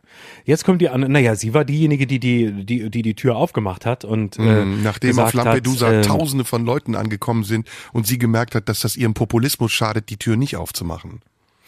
Ähm, nein, sie hat, sie hat in dem Moment agiert als einzige, sie hat singulär agiert, sie hat äh, das durchgezogen, sie wäre fast von Seehofer gestürzt worden. Sie hat im Anschluss, ähm, natürlich hat sie auch den EU-Türkei-Deal mit ähm, ratifiziert, hat also auch da wieder einen großen Schritt zurückgemacht und hat äh, das, was sie angefangen hat, nicht fortgesetzt. Genau. Auch das gehört zur Wahrheit. Genau. So, okay, ich will sie aber jetzt, ich, jetzt bin ich wirklich auf der Linie, sie zu verteidigen, was ich eigentlich gar nicht möchte. Nee, Mir, ich habe genau. nicht gesagt, dass du Unrecht hast, sondern es war zu undifferenziert. Was aber wirklich dazugehört, was aber dazugehört, ist, dass sie, und das ist der kapitale Fehler ihrer ganzen Kanzlerschaft, dass sie nie wirklich eine Entscheidung getroffen hat, und da bin ich nah bei dir, die originär war. Sie hat immer abgewartet und sie hat lange das gemacht, was man die asymmetrische Demobilisierung nannte. Sie hat abgewartet bis zum letzten Moment, hat geguckt, wo sind die Mehrheiten, was tun die anderen, so wie bei Fukushima 2011 und hat dann, als sie gemerkt hat, oh, die Leute wollen eigentlich, dass die Atomkraftwerke abgeschaltet werden, nach Fukushima dreht sich gerade was, unsere alte Politik können wir nicht weiterführen, ähm, jetzt müssen wir schnell, jetzt müssen wir schnell das tun, was die Grünen wollen, jetzt ist halt das meine Politik und hat hat es sehr schlau geschafft, die Positionen der anderen, und zwar aller anderen, mal der SPD, mal der Grünen, als die eigenen auszustaffieren und qua Macht die Entscheidung zu treffen und damit der CDU als konservativer Partei zu schaden, sie weiter in die Mitte zu schieben und gleichzeitig ähm, die Menschen hinter sich zu wissen in dem, was sie wollen. Und das ist ähm, sicher populistisch, aber ähm, es war eben auch eine Methode, ähm, aktuell und schnell zu reagieren und ohne die ohne den Ballast ähm, des Konservatismus, ohne den Ballast ähm, der Partei Entscheidungen zu treffen, auch letztlich gegen die CDU. Ob ihr das mehr genutzt oder geschadet hat, ist eine andere Frage. Ja, und was der ist kapitale die- Fehler aber Ja. war, dass sie all, dass sie nie originär entschieden hat, dass sie nie Genau. so eine Entscheidung wie nach Fukushima getroffen hätte aus eigener aus eigenem Anspruch an ihre Arbeit und qua Amt und qua Macht, sondern dass sie alles abgewartet hat. Dass es keine einzige ähm, wirklich große Rede von ihr gab, an die man sich erinnern kann. Von dieser Entschuldigung vielleicht abgesehen, was aber auch keine große Rede war, weil es ja nachgelagert war. Es gibt keine einzige große Rede von ihr, die mal wirklich nach vorne gewiesen hätte, die mal an die Front gegangen ist, die sich selbst wirklich in den Sturm gestellt hätte und eine Orientierung geboten hat. Und damit ist sie natürlich auch mitverantwortlich für den Populismus aus allen Richtungen, unter anderem Ja, der AfD, genau, die so groß genau. werden konnten, weil sie Genau. an dieser Stelle versagt hat. Genau, Ja. ihre öko-liberal-sozialdemokratische Politik hat die CDU weit in die Mitte gerückt und damit an den Rändern Platz gemacht. Und das Ergebnis ist, dass wir jetzt den Pickel am Arsch unserer parlamentarischen Demokratie haben mit jedem einzelnen AfD-Abgeordneten, der dort sitzt. Die Lösung Aber nicht mehr lang, denn wenn wir reagieren, äh, wenn wir regieren, dann ist Schluss mit AfD. Ja, haben wir gerade sehr anschaulich bewiesen. Aber regieren ist nicht moderieren. Moderieren ist was anderes. Und das tut sie, da gebe ich dir recht. Und in, in deiner Analyse äh, bin ich weitgehend einer Meinung, da stimme ich dir zu. Aber das ist, glaube ich, nicht äh, das, was wir brauchen. Was wir brauchen, das habe ich eben gesagt, ist jemand, der auch dominant ist und nicht nur devot. Merkel hält Dinge aus, ordnet sich unter, tariert aus, wann sie was tun muss, damit sie den geringstmöglichen Schaden davon trägt. Aber man muss als Politiker auch mal Risiken eingehen, Fehler zu machen. Deswegen war Gerhard Schröder für mich ein guter Kanzler, weil er eben Risiken eingegangen ist, weil er sich auch gegen den Willen der Bevölkerung gestellt hat mit der Einführung von Hartz IV und der Agenda 2010. Hat er sozialdemokratische Grundsätze verlassen, sie sogar vielleicht verraten. Aber er hat das getan, was er tun musste und hat damit das Land nach vorne gebracht. Ähnlich ist es im Moment mit Kurz, mit Sebastian Kurz in Österreich, den ich überraschenderweise für einen sehr guten Kanzler halte. Nicht, weil er äh, in der ÖVP ist, sondern weil er sich mit einer Art des Regierens durchsetzt, auch gegenüber den Kritikern und vielleicht sogar gegenüber der Bevölkerung, die jetzt in dieser Krisenzeit und nur in dieser Krisenzeit wichtiger ist als dieser larmoyante Konsens, den die Merkel vertritt. Und sie denkt, sie kommt damit durch, sie kommt damit nicht durch. Meiner Meinung nach wird sie in die Geschichtsbücher eingehen als eine Kanzlerin der Unentschlossenheit. Und da haben wir ja letztes Mal schon drüber gesprochen. Ich habe gesagt, wir brauchen eine Diktatur der Entschlossenheit und nicht eine Demokratie der Unentschlossenheit oder eine Diktatur der Unentschlossenheit. Also da bin ich halbwegs deiner Meinung. Ich glaube, im Rückblick auf ihre 16 Jahre, die wir hier irgendwann ja auch mal, den wir hier irgendwann auch mal wagen werden, werden viele Dinge nochmal besprochen werden müssen, die ihre Rolle äh, in dieser Zeit nochmal genauer darstellen werden. Und sie wirkt vielleicht im Augenblick so staatstragend. Sie wirkt vielleicht so, wenn sie spricht, als hätte sie die Dinge im Griff. Aber du siehst ihr an, du hörst es ihr an und du merkst es eben auch an dem, was sie sagt, dass sie schon längst den Überblick verloren hat. Und das können wir in dieser Situation nicht gebrauchen. Naja, also was ähm, Schröder angeht, würde ich äh, trotzdem eklatant widersprechen. Der war Merkel an dem Punkt gar nicht so äh, gar nicht so unähnlich. Die Agenda 2010 kam 2003. Da hat er fünf Jahre lang ähm, schon regiert und ich erinnere mich an alle, die damals ähm, sagten: Na ja, jetzt nach fünf Jahren hat sich Schröder auch mal entschlossen zu regieren. Nach fünf Jahren passiert mal was bei Rot-Grün. 98 haben sie sich gegen den Serbienkrieg gestellt. Das war ein Bruch mit, der Trans mit dem transatlantischen Bündnis. Da, da musstest Ja, du auch ziemliche Eier für haben. Ja, aber äh, letztlich haben sie sich äh, äh, 2001 ähm, brav äh, hinter die USA gestellt und die große, die große Entscheidung Agenda 2010, von der man heute sagt, na ja, da, da war Schröder aber ein Kanzler. Der hat wirklich, der hatte, ja, das ohne Zweifel hat er das auch gegen die Bevölkerung getan. Da hast du völlig recht. Aber es kam damals auch spät. Und äh, erinnere dich 1998, das waren die Jahre, als Schröder erstmal mit Zigarre und Brioni-Anzug dastand, um zu sagen, ich bin jetzt Kanzler. Guckt mal, ähm, ich bin jetzt angekommen. Und dann irgendwann 2003 kam das. Und ich möchte auch keinen Kanzler Sebastian Kurz. Ähm, ich, ich halte Sebastian Kurz für einen ganz gefährlichen, windigen Typen, der jetzt gerade mal äh, punktuell den Eindruck macht, ähm, als hätte er es im Griff, was er auch nicht hat. Österreich ist auch ein, ein, ein, ein Weg gegangen, der alles andere als gerade war in dieser Pandemie, mit zu und wieder auf und viel zu früh auf und wieder zu. Also den möchte ich, äh, den, den möchte ich überhaupt Wen nicht möchtest als du denn Kanzler. haben? Ich halte, ich halte den für hoch, ich halte den für hoch opportunistisch, gerade noch mit Strache und der FPÖ, oh blöd gelaufen, wie Ibiza-Video, jetzt machen wir es halt mit den Grünen völlig wurscht. Ich halte den für einen völlig machtgeilen, prinzipienlosen Typen, der das Gegenteil Ja, von Politik ist, ist praktizierter Opportunismus, lieber, lieber Florian. Politik ist nichts anderes als praktizierter Opportunismus. Also Sonst ich gibt's keine Koalition. Was wir in der Wuhlheide und im, äh, in der Waldbühne geplant haben, war nicht Ja opportunistisch. gut, das ist ja was anderes. offensiv. Nee, nee, das ist ja, das ist ja was ganz anderes. Na gut, also wir können wir Ja. drüber streiten. Helmut Schmidt war sicher noch mal eine ganz, äh, ein ganz anderes Kaliber. Brandt war ein anderes Kaliber. Ohne Brandt hätte es Schmidt nicht gegeben. Da können wir weit zurückgehen. Aber ich will Merkel einfach mal vergleichen und ihre Rolle in der Zeitgeschichte einordnen. Und wir haben nicht die Zeit und du hast natürlich recht, das ist alles sehr oberflächlich und vielleicht sogar undifferenziert. Aber wir müssen ja auch ein bisschen aus der Sicht des Volkes auf die Politik gucken. Wir sind ja jetzt nicht nur Intellektuelle, die dieses Land hier mitbestimmen, sondern wir sind auch ganz normale Menschen, die hier was zu sagen haben. Und ich glaube, die Menschen spüren, das war auch schon bei der Flüchtlingskrise so, dass da irgendwas aus dem Ruder gelaufen ist. Und das Einzige, was sie dem entgegensetzt, ist eben dieses Menschelnde, ist dieses, ja, ich zeige euch jetzt mal, dass ich auch unentschlossen bin und entschuldige mich. Aber das reicht leider nicht, weil das nicht, nicht praktikabel genug ist in der Krise.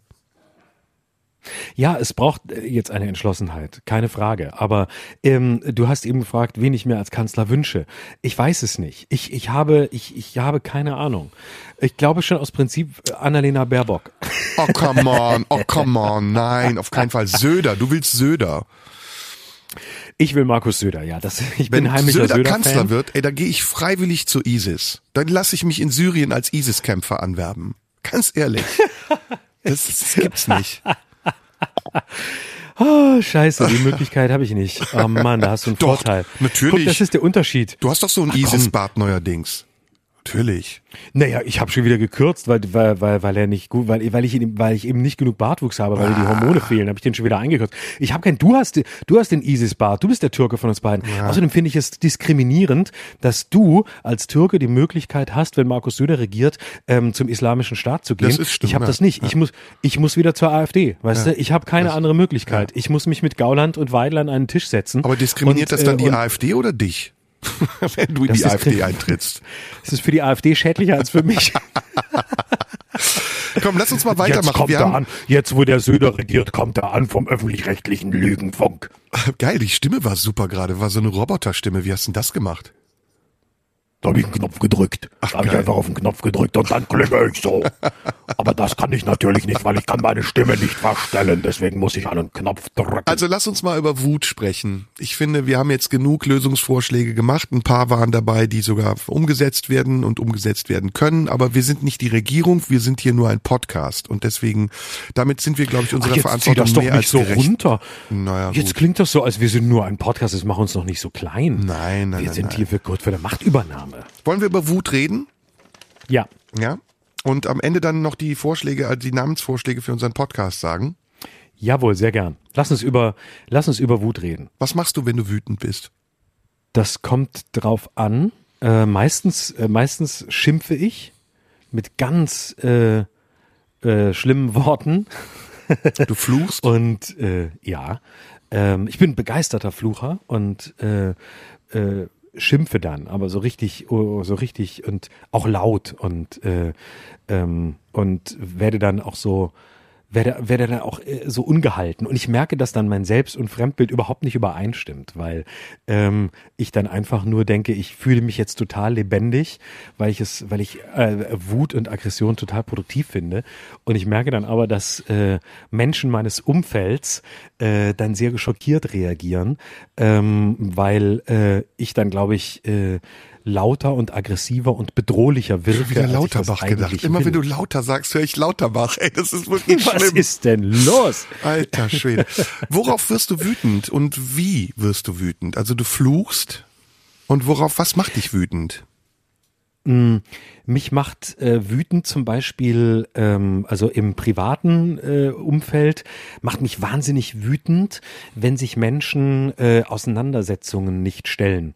Und während ich sage, merke ich, dass das nicht nur fürs Private, sondern auch fürs, fürs Öffentliche gilt. Also ich kann es nicht haben, wenn sich Menschen nicht äh, stellen. Und das heißt nicht, ähm, dass sie äh, zwangsläufig ähm, eine bestimmte Position einnehmen müssen oder dass ich eine bestimmte Position erwarte, aber ich erwarte, dass sich jemand, dass sich jemand eine Auseinandersetzung stellt. Er darf sich auch gern in seiner Hilflosigkeit stellen oder in seinem Schmerz oder in seiner Wut oder in, in allem. Also mir geht es nicht darum, was dann passiert.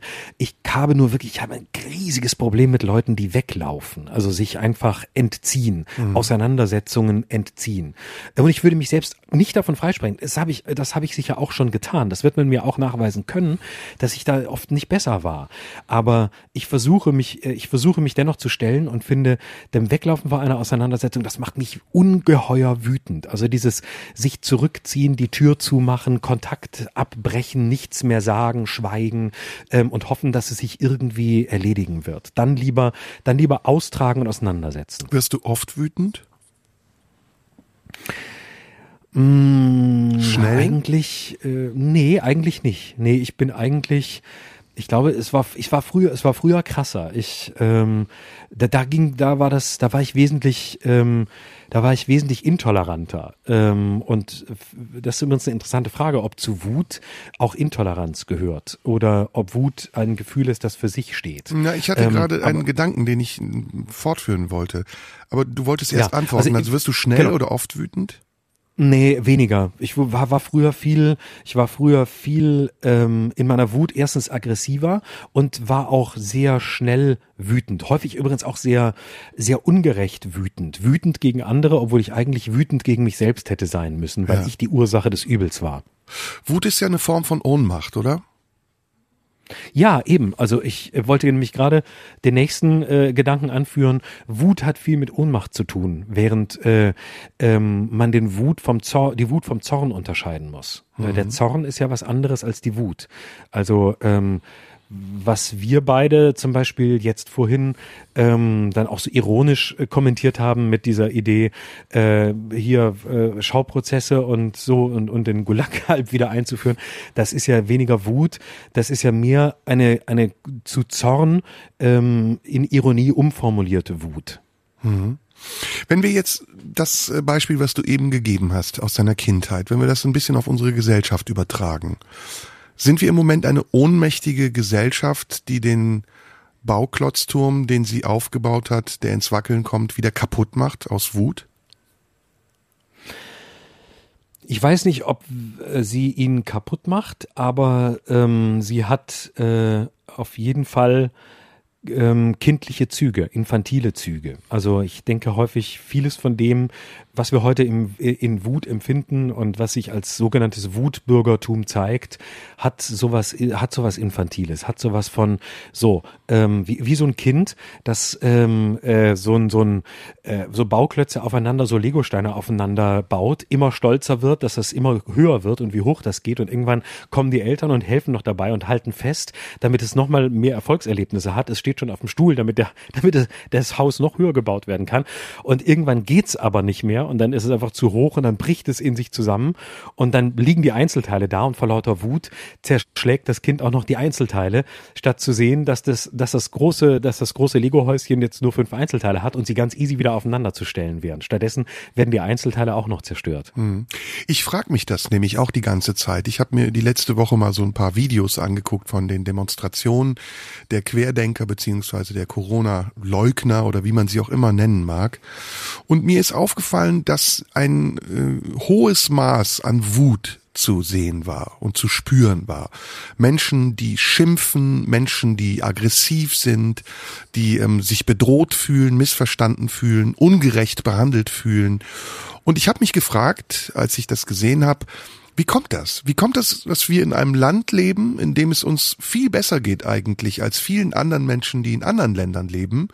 Und dennoch sind wir unzufrieden und beziehen diese Unzufriedenheit aus Vorbildern, die eigentlich mit uns nichts zu tun haben. Also wir leben nicht in einer Diktatur, auch wenn das viele behaupten. Wir sind nicht unserer Grundrechte beraubt, auch wenn das viele behaupten, die da auf die Straße gehen. Und wir werden auch nicht von irgendwelchen äh, Faschisten regiert, die uns zu etwas zwingen, sondern wir werden von Politikern regiert, die einen Auftrag haben, für uns Entscheidungen zu treffen. Und das tun sie nach gutem Gewissen und diese Entscheidungen können falsch oder richtig sein. Und wir haben in dieser Demokratie die Möglichkeit, nach vier Jahren wieder ein Kreuz an der Stelle zu machen, wo wir es machen wollen, ohne dass jemand mit einer Waffe hinter uns steht und uns dazu zwingt, das Kreuz an der richtigen Stelle zu machen. Das habe ich mich gefragt und dann bin ich relativ schnell auf einen Gedankengang gekommen und habe überlegt, sind wir überhaupt krisenfähig? Also sind wir überhaupt dazu in der Lage, ein kollektives Krisenbewältigungsbewusstsein zu entwickeln, um in einer solchen Situation, wie wir sie gerade haben, auch mal klein beizugeben oder Geduld zu haben oder Verständnis zu zeigen, auch zum Beispiel für die Orientierungslosigkeit der Politik. Und wie können wir eine kollektive, konstruktive Energie daraus entwickeln, die Lösungsvorschläge bietet, statt immer nur zu kritisieren, dass die falschen Lösungen gefunden werden.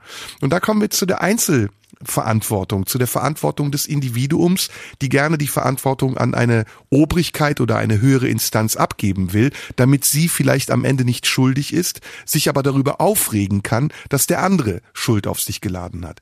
Ich glaube, das größte Manko in unserer heutigen Gesellschaft ist, dass wir Eigenverantwortung nicht lernen und dass wir aus den Fehlern, die wir gemacht haben, in bestimmten Prozessen, in denen Eigenverantwortung wichtig und nötig geworden gewesen wäre, bis zum heutigen Tage nicht gesellschaftsübergreifend kollektiv gelernt haben und dieses Gelernte auch nicht anwenden. Wir sind sozusagen in einem Primitivstadium hängen geblieben und wir reagieren rudimentär. Wir werden wütend oder wir bekommen Angst, Angst, wir sind unsicher oder wir sind orientierungslos. Und da müssten wir einen Schritt weitergehen in einem gesellschaftlichen Prozess, in einer Auseinandersetzung, die übergreifend ist nach Alter, nach Herkunft, nach Bildungsstand und uns vielleicht damit mal auseinandersetzen, ob das nicht eine Lösung wäre, um auch vielleicht die Politik zu unterstützen in ihrer derzeitigen Orientierungslosigkeit. Naja, aber die Frage ist ja, ähm, gibt es überhaupt sowas wie ein kollektives Krisenbewusstsein? Also ich würde schon ähm, hinterfragen. In der Diktatur, die wir errichten, schon, entschuldige bitte. da, ja, natürlich, da schon. Aber noch haben wir sie ja nicht errichtet. Mhm. Da ist klar, da ist, da sind wir das Kollektiv und das Kollektiv ist wir. Aber ähm, das ist dann, da geht alles ineinander, ein Zahnrädchen ins andere.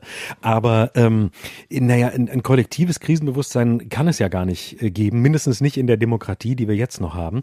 Ähm, und äh, die, das ist ja dafür ist dafür ist die ist die ist die Gesellschaft ja viel zu viel zu differenziert und viel zu multiperspektivisch und viel zu multidimensional. Um Aber in China gibt es das. Entschuldige, wenn ich dich naja, unterbreche. In China, wenn Wuhan die Stadt auf ähm, Polizei in Wuhan sagt, niemand geht raus, geht niemand raus. Genau, so ist es. Und so ist es in einer Autokratie. Und da, das, deswegen wird es ja aber auch so sein, wenn wir die Machtübernahme äh, dann geschafft haben, dann wird es das hier auch geben. Aber noch ist das ja alles nicht der Fall. China ist ja auch keine, China ist ja auch alles andere als eine, eine Demokratie. In, in China wird äh, überwacht, äh, da werden die Haus, die, die Wohnhäuser, die riesigen ähm, Blocks, äh, da gibt's in jeder Tür einen, einen äh, Concierge, so würde man es in Deutschland nennen. Ähm, der sitzt die ganze Zeit da und der sieht sieht, wer wann rein und wann rausgeht. Und ähm, sobald da einer infiziert ist, wird der ganze Wohnblock gesperrt, dann kommt eben gar, gar keiner mehr raus. Und dann steht noch die Polizei vor der Tür. Ähm, und äh, man, man überwacht sich gegenseitig. Und äh, im Zweifel gibt's eben auch Leute, die dann äh, die Informationen weitergeben, dass irgendeiner sich nicht an seine, an seine Quarantäne oder seine Wegschließung hält. Also das ist ein ganz anderes System, ähm, das wir hier gerne ähm, glorifizieren im Moment, irritierenderweise, aber ähm, mit dem ich wirklich nichts, nichts gemeinsam habe. da ist nämlich gar nichts mit ne Eigenverantwortung. Da gibt's auch nicht Solidarität mit den Regierenden, da gibt's einfach nur krasse ja, Übereinstimmung aber, oder du hast ein Problem. Aber unsere, Auf, unsere Aufgabe, unser Job ist ja, wir wollen in die äh, Spalten hineindenken und nicht die Autobahnen fahren, die andere fahren. Ich habe eine Frage. Ähm, ist Rage bedingt durch Demokratie etwas, was man hinnehmen muss, statt Raison, die in einer Diktatur selbstverständlich zu sein scheint? Ja, auf jeden Fall. Wut ähm, ist ja letztlich ähm, egal, ob man sie jetzt äh, vielleicht ein bisschen infantil findet oder ähm, äh, negativer bewertet als den Zorn, ist ja im Grunde ein, ein produktives, ein produktives Gefühl. Ähm, also zunächst mal ist ja Wut ähm, äh, auch bei, keine Ahnung, bei unserer Arbeit ist ja Wut zum Beispiel ganz wichtig. Ähm, es ist nur wichtig, dass es nicht das einzige Gefühl bleibt, beziehungsweise dass sie dann in einer bestimmten Art und Weise bei unserer Arbeit künstlerisch kondensiert wird. Sich mhm. nur hinzustellen und platt wütend zu sein, würde nicht länger als fünf Minuten tragen, außer es gibt dann einen Moment von, von Weiterentwicklung, von, äh, von Veräußerung dieser Wut in etwas anderes Höheres. Das wäre jetzt für unsere Arbeit. Aber vielleicht gilt es auch für andere. Wut zu haben ist ja zunächst legitim. Ich habe auch Wut auf die Regierung und trotzdem versuchen wir schon hier einen Schritt weiter zu gehen und mit dieser Wut irgendwas zu machen.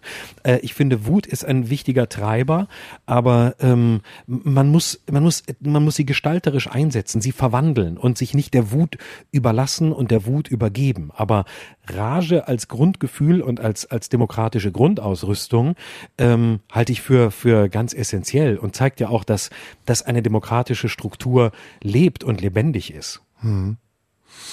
Ja, ja. Ich bin immer noch in dem Gedanken, ob die Demokratie nicht äh, Minderheiten erzeugt, die sich ungerecht behandelt fühlen und dann wütend werden. Ich bin, äh, wir sind beide, das muss man hier jetzt nicht sagen, wir sind keine Antidemokraten. Das ist ja, wäre ja absurd. Aber wir reden ja jetzt sozusagen über die Vision einer äh, Bewältigung einer Pandemie, für die wir im Augenblick keine Lösungsmöglichkeiten sehen. Und wir denken sozusagen gerade durch, welches politische System besser mit der Pandemie umgehen kann und erläutern das am Beispiel unserer Demokratie, in der wir ja gerade eine Spaltung der Gesellschaft erleben, nämlich in die sogenannten Wutbürger, worauf sie auch immer wütend sind, und in die Angsthasen, die vor irgendetwas so sehr Angst haben, dass sie sich offensichtlich einschüchtern lassen und alles tun, was die Regierung von ihnen verlangt. Das mal so ganz simpel gesagt in Schwarz-Weiß. Aber mhm. die Frage ist doch spannend. Also welches politische System hat im Verlauf des vergangenen Jahres die Pandemie am besten bewältigt? Und wenn man dann mal sieht, wie die Zahlen heute sind, dann ist das tatsächlich China, allem voran. Und wenn man das vergleicht mit den USA, die auf der Gegenseite der Skala stehen, dann ist die sogenannte, das Heimatland der Demokratie eigentlich komplett durchgefallen bei diesem Test. Das lag natürlich auch an der damaligen Administration rund um Trump. Ähm, aber klar, für eine Pandemie und für eine Situation wie die aktuelle ist ein autokratisches System immer besser. Ja. Mhm. Aber äh, äh, ich bin schon beim Aber. Also klar, eine, eine solche Situation kriegst du mit einem autokratischen System besser in den Griff, genau wie viele andere Probleme. Also ähm, in, äh, in, in China äh, wird auch ähm, ein Transrapid gebaut von, von Shanghai zum Flughafen äh, Pudong außerhalb der Stadt. 35 Kilometer, acht Minuten Fahrzeit, Höchstgeschwindigkeit fast 430 Kilometer. Und äh, da wird aber auch umgesiedelt. Da werden, ich weiß nicht, wie viele tausende Menschen äh, äh, werden umgesiedelt. Da wird auch nicht gesagt, hm, wir müssten jetzt mal gucken, wir bauen da und hm, wir würden dann mal noch einen Antrag schicken und äh, Sie können dann gerne einen Anwalt anrufen, wenn Sie da wohnen bleiben wollen und Sie können dann gerne nochmal Widerspruch einlegen und wahrscheinlich werden Sie dann auch Recht bekommen und dann wird ein Gericht in drei Jahren entscheiden und äh, dann reden wir nochmal mit dem Bauträger und dann gucken wir auch nochmal, ob wir eine Alternative finden. Nein, da wird gesagt, das Ding wird gebaut und dann werden eben ein paar tausend Leute woanders hin umgezogen und da wird auch nicht gefragt, wo die hinwollen, sondern das wird einfach gemacht. Da steht einer vor der Tür und sagt, Leute, ihr packt die Koffer, äh, übermorgen wird hier ausgezogen, denn hier kommt jetzt mal eben eine Trasse hin. Mhm. Und die wird dann auch pünktlich eröffnet. Und dann sagt, sagt man in Deutschland, das ist aber toll. Guck mal, da ist nicht, da ist kein Stoiber, der große Reden hält. Der wird, der wird der, der wird der Transrapid schneller gebaut, als Stoiber einen sinnvollen Satz zu Ende gebracht hat. Und das ist eben der Preis.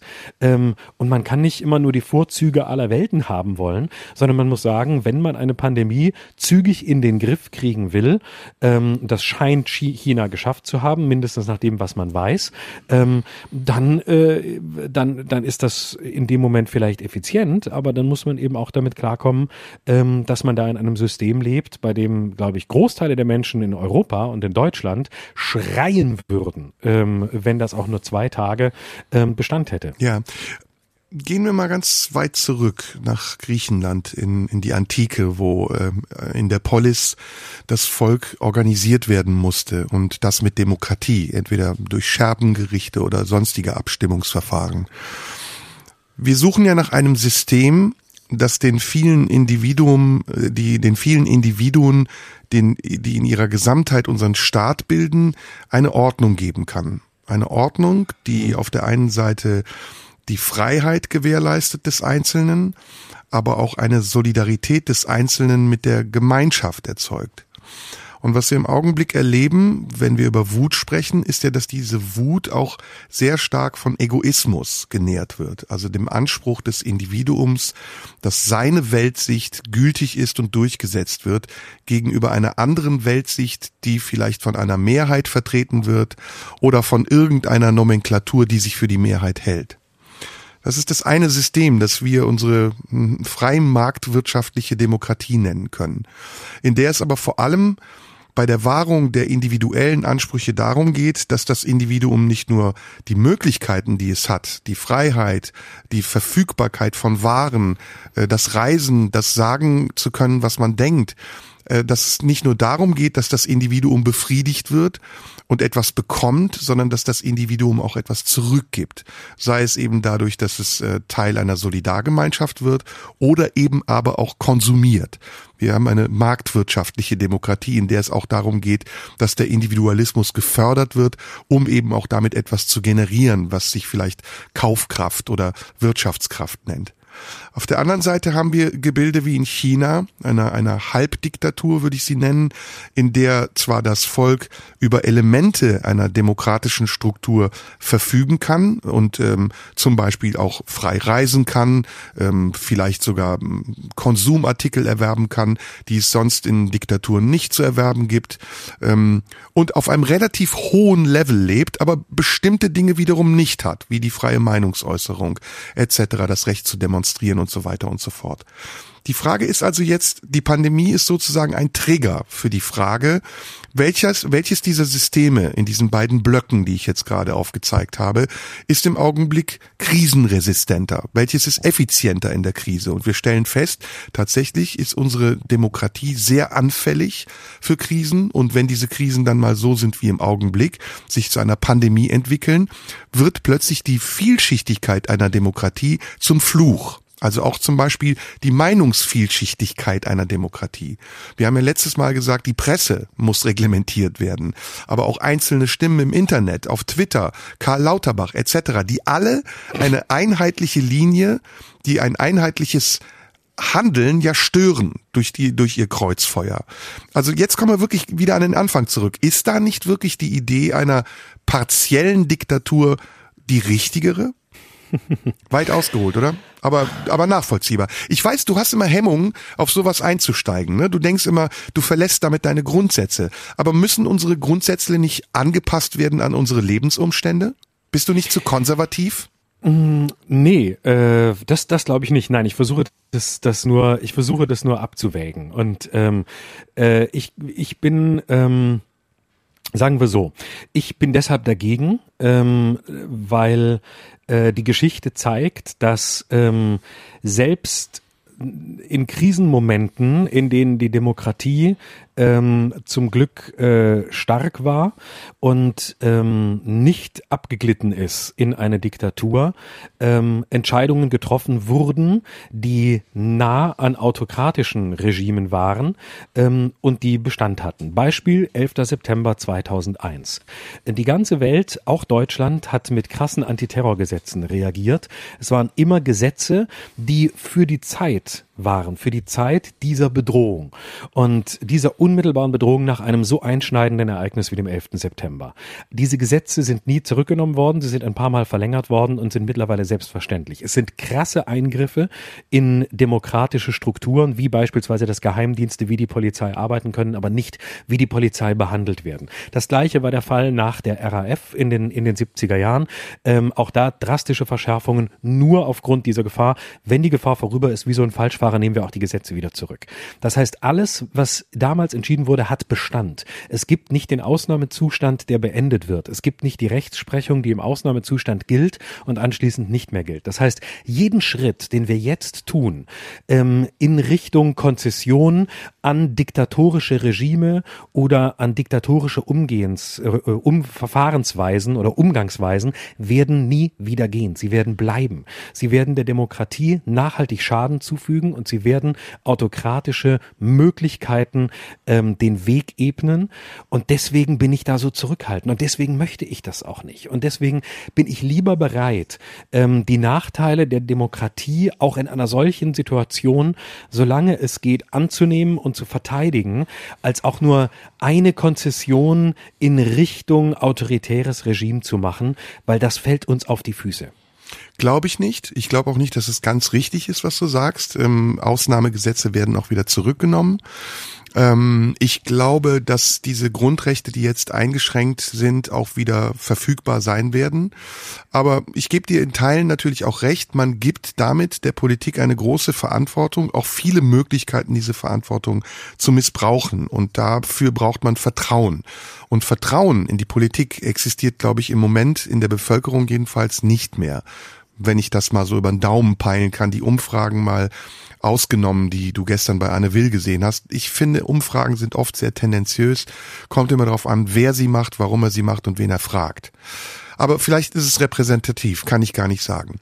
Gut, damit finde ich, ist das eigentlich aber auch beantwortet und dieser, dieser kleine Exkurs in die Wut, äh, finde ich, ist damit auch sehr, sehr deutlich geworden als spannendes Feld, über das wir uns auch annähern können an diese ganze Thematik. Weil ich finde, Corona mhm. ist eben nicht nur die Diskussion über die Praktik, äh, über die praktische Seite, wie gehen wir mit der Krise um, welche Maßnahmen treffen wir, um sie zu bewältigen, sondern Corona ist tatsächlich auch eine, eine, ein Virus, eine Krankheit, die unsere Gesellschaft befallen hat und die die interdisziplinär, also zwischen vielen unterschiedlichen Gesellschaftsschichten wirkt.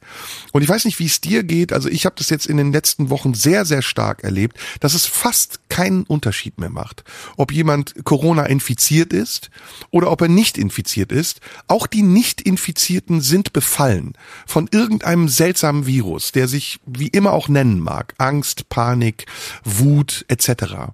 Und das finde ich ist eigentlich das, das, das Schlimmste. Und das ist eigentlich das, was mir am, am größten Sorge bereitet, ob wir, nachdem wir vielleicht alle irgendwann geimpft wurden oder vielleicht auch nicht, die äh, Herdenimmunität ist erreicht, ob wir dann wieder zurückkehren können zu einem Zustand, in dem wir diesen Wahn, in dem wir gerade geraten zu sein scheinen, irgendwann auch wieder auflösen in eine Realität, die für uns komfortabel genug ist. Ja, das ist die große Frage. Ich, ähm, ich weiß es nicht. Ähm, ich weiß es einfach nicht. Ich, äh, äh, ich kann es mir tatsächlich, je länger es dauert, immer weniger vorstellen. Äh, ich kann mir immer weniger vorstellen, dass es irgendeine Form von Normalität wieder geben wird. Natürlich weiß ich rational, dass es irgendwann der Fall sein wird, aber ich glaube, je länger es geht, desto mehr daran, dass es, dass diese äh, neue Normalität ist ja so ein verkacktes Wort, das da mal irgendwie in den in den Raum ge geworfen wurde. Das ist doof, aber äh, ich glaube tatsächlich, es wird eine es wird eine andere Normalität sein. Es ist wirklich ein es ist ein ein menschheitsveränderndes ähm, Ereignis und ähm, ich ich kann mir das im Moment Ich kann mir das nicht vorstellen. Ich kann mir auch nicht vorstellen, dass es in Monaten sein wird. Ich kann auch nicht mehr hören, dass irgendjemand Zahlen nennt mm -mm. oder oder äh, Zeiträume. Das jetzt sind's noch Monate. Es mm. war schon vor einem Jahr Monate. Ähm, wenn ihr es nicht wisst, was legitim ist äh, und äh, Politik ist ist kein kein Hellsehergeschäft, sondern ähm, ein ein äh, Geschäft, das das ähm, Schritt für Schritt entscheiden muss. Wenn ihr es nicht wisst, dann lasst es bleiben, aber dann sagt es auch nicht. Dann sagt nicht, jetzt sind es noch ein paar Monate. Mhm. Dann sagt nicht, jetzt ist bald Impfstoff da in den Arztpraxen. Ab Anfang März sind überall Schnelltests und dann wird alles verworfen. Jetzt ist doch Ende April in den Hausarztpraxen. Ich weiß nicht, wir haben jetzt anderthalb Stunden geredet. Vielleicht ist jetzt auch schon wieder Ende Juni. Ähm, oder es muss erst Ende April werden, das auffällt, dass es nicht Ende April wird, sondern mhm. eben Ende September.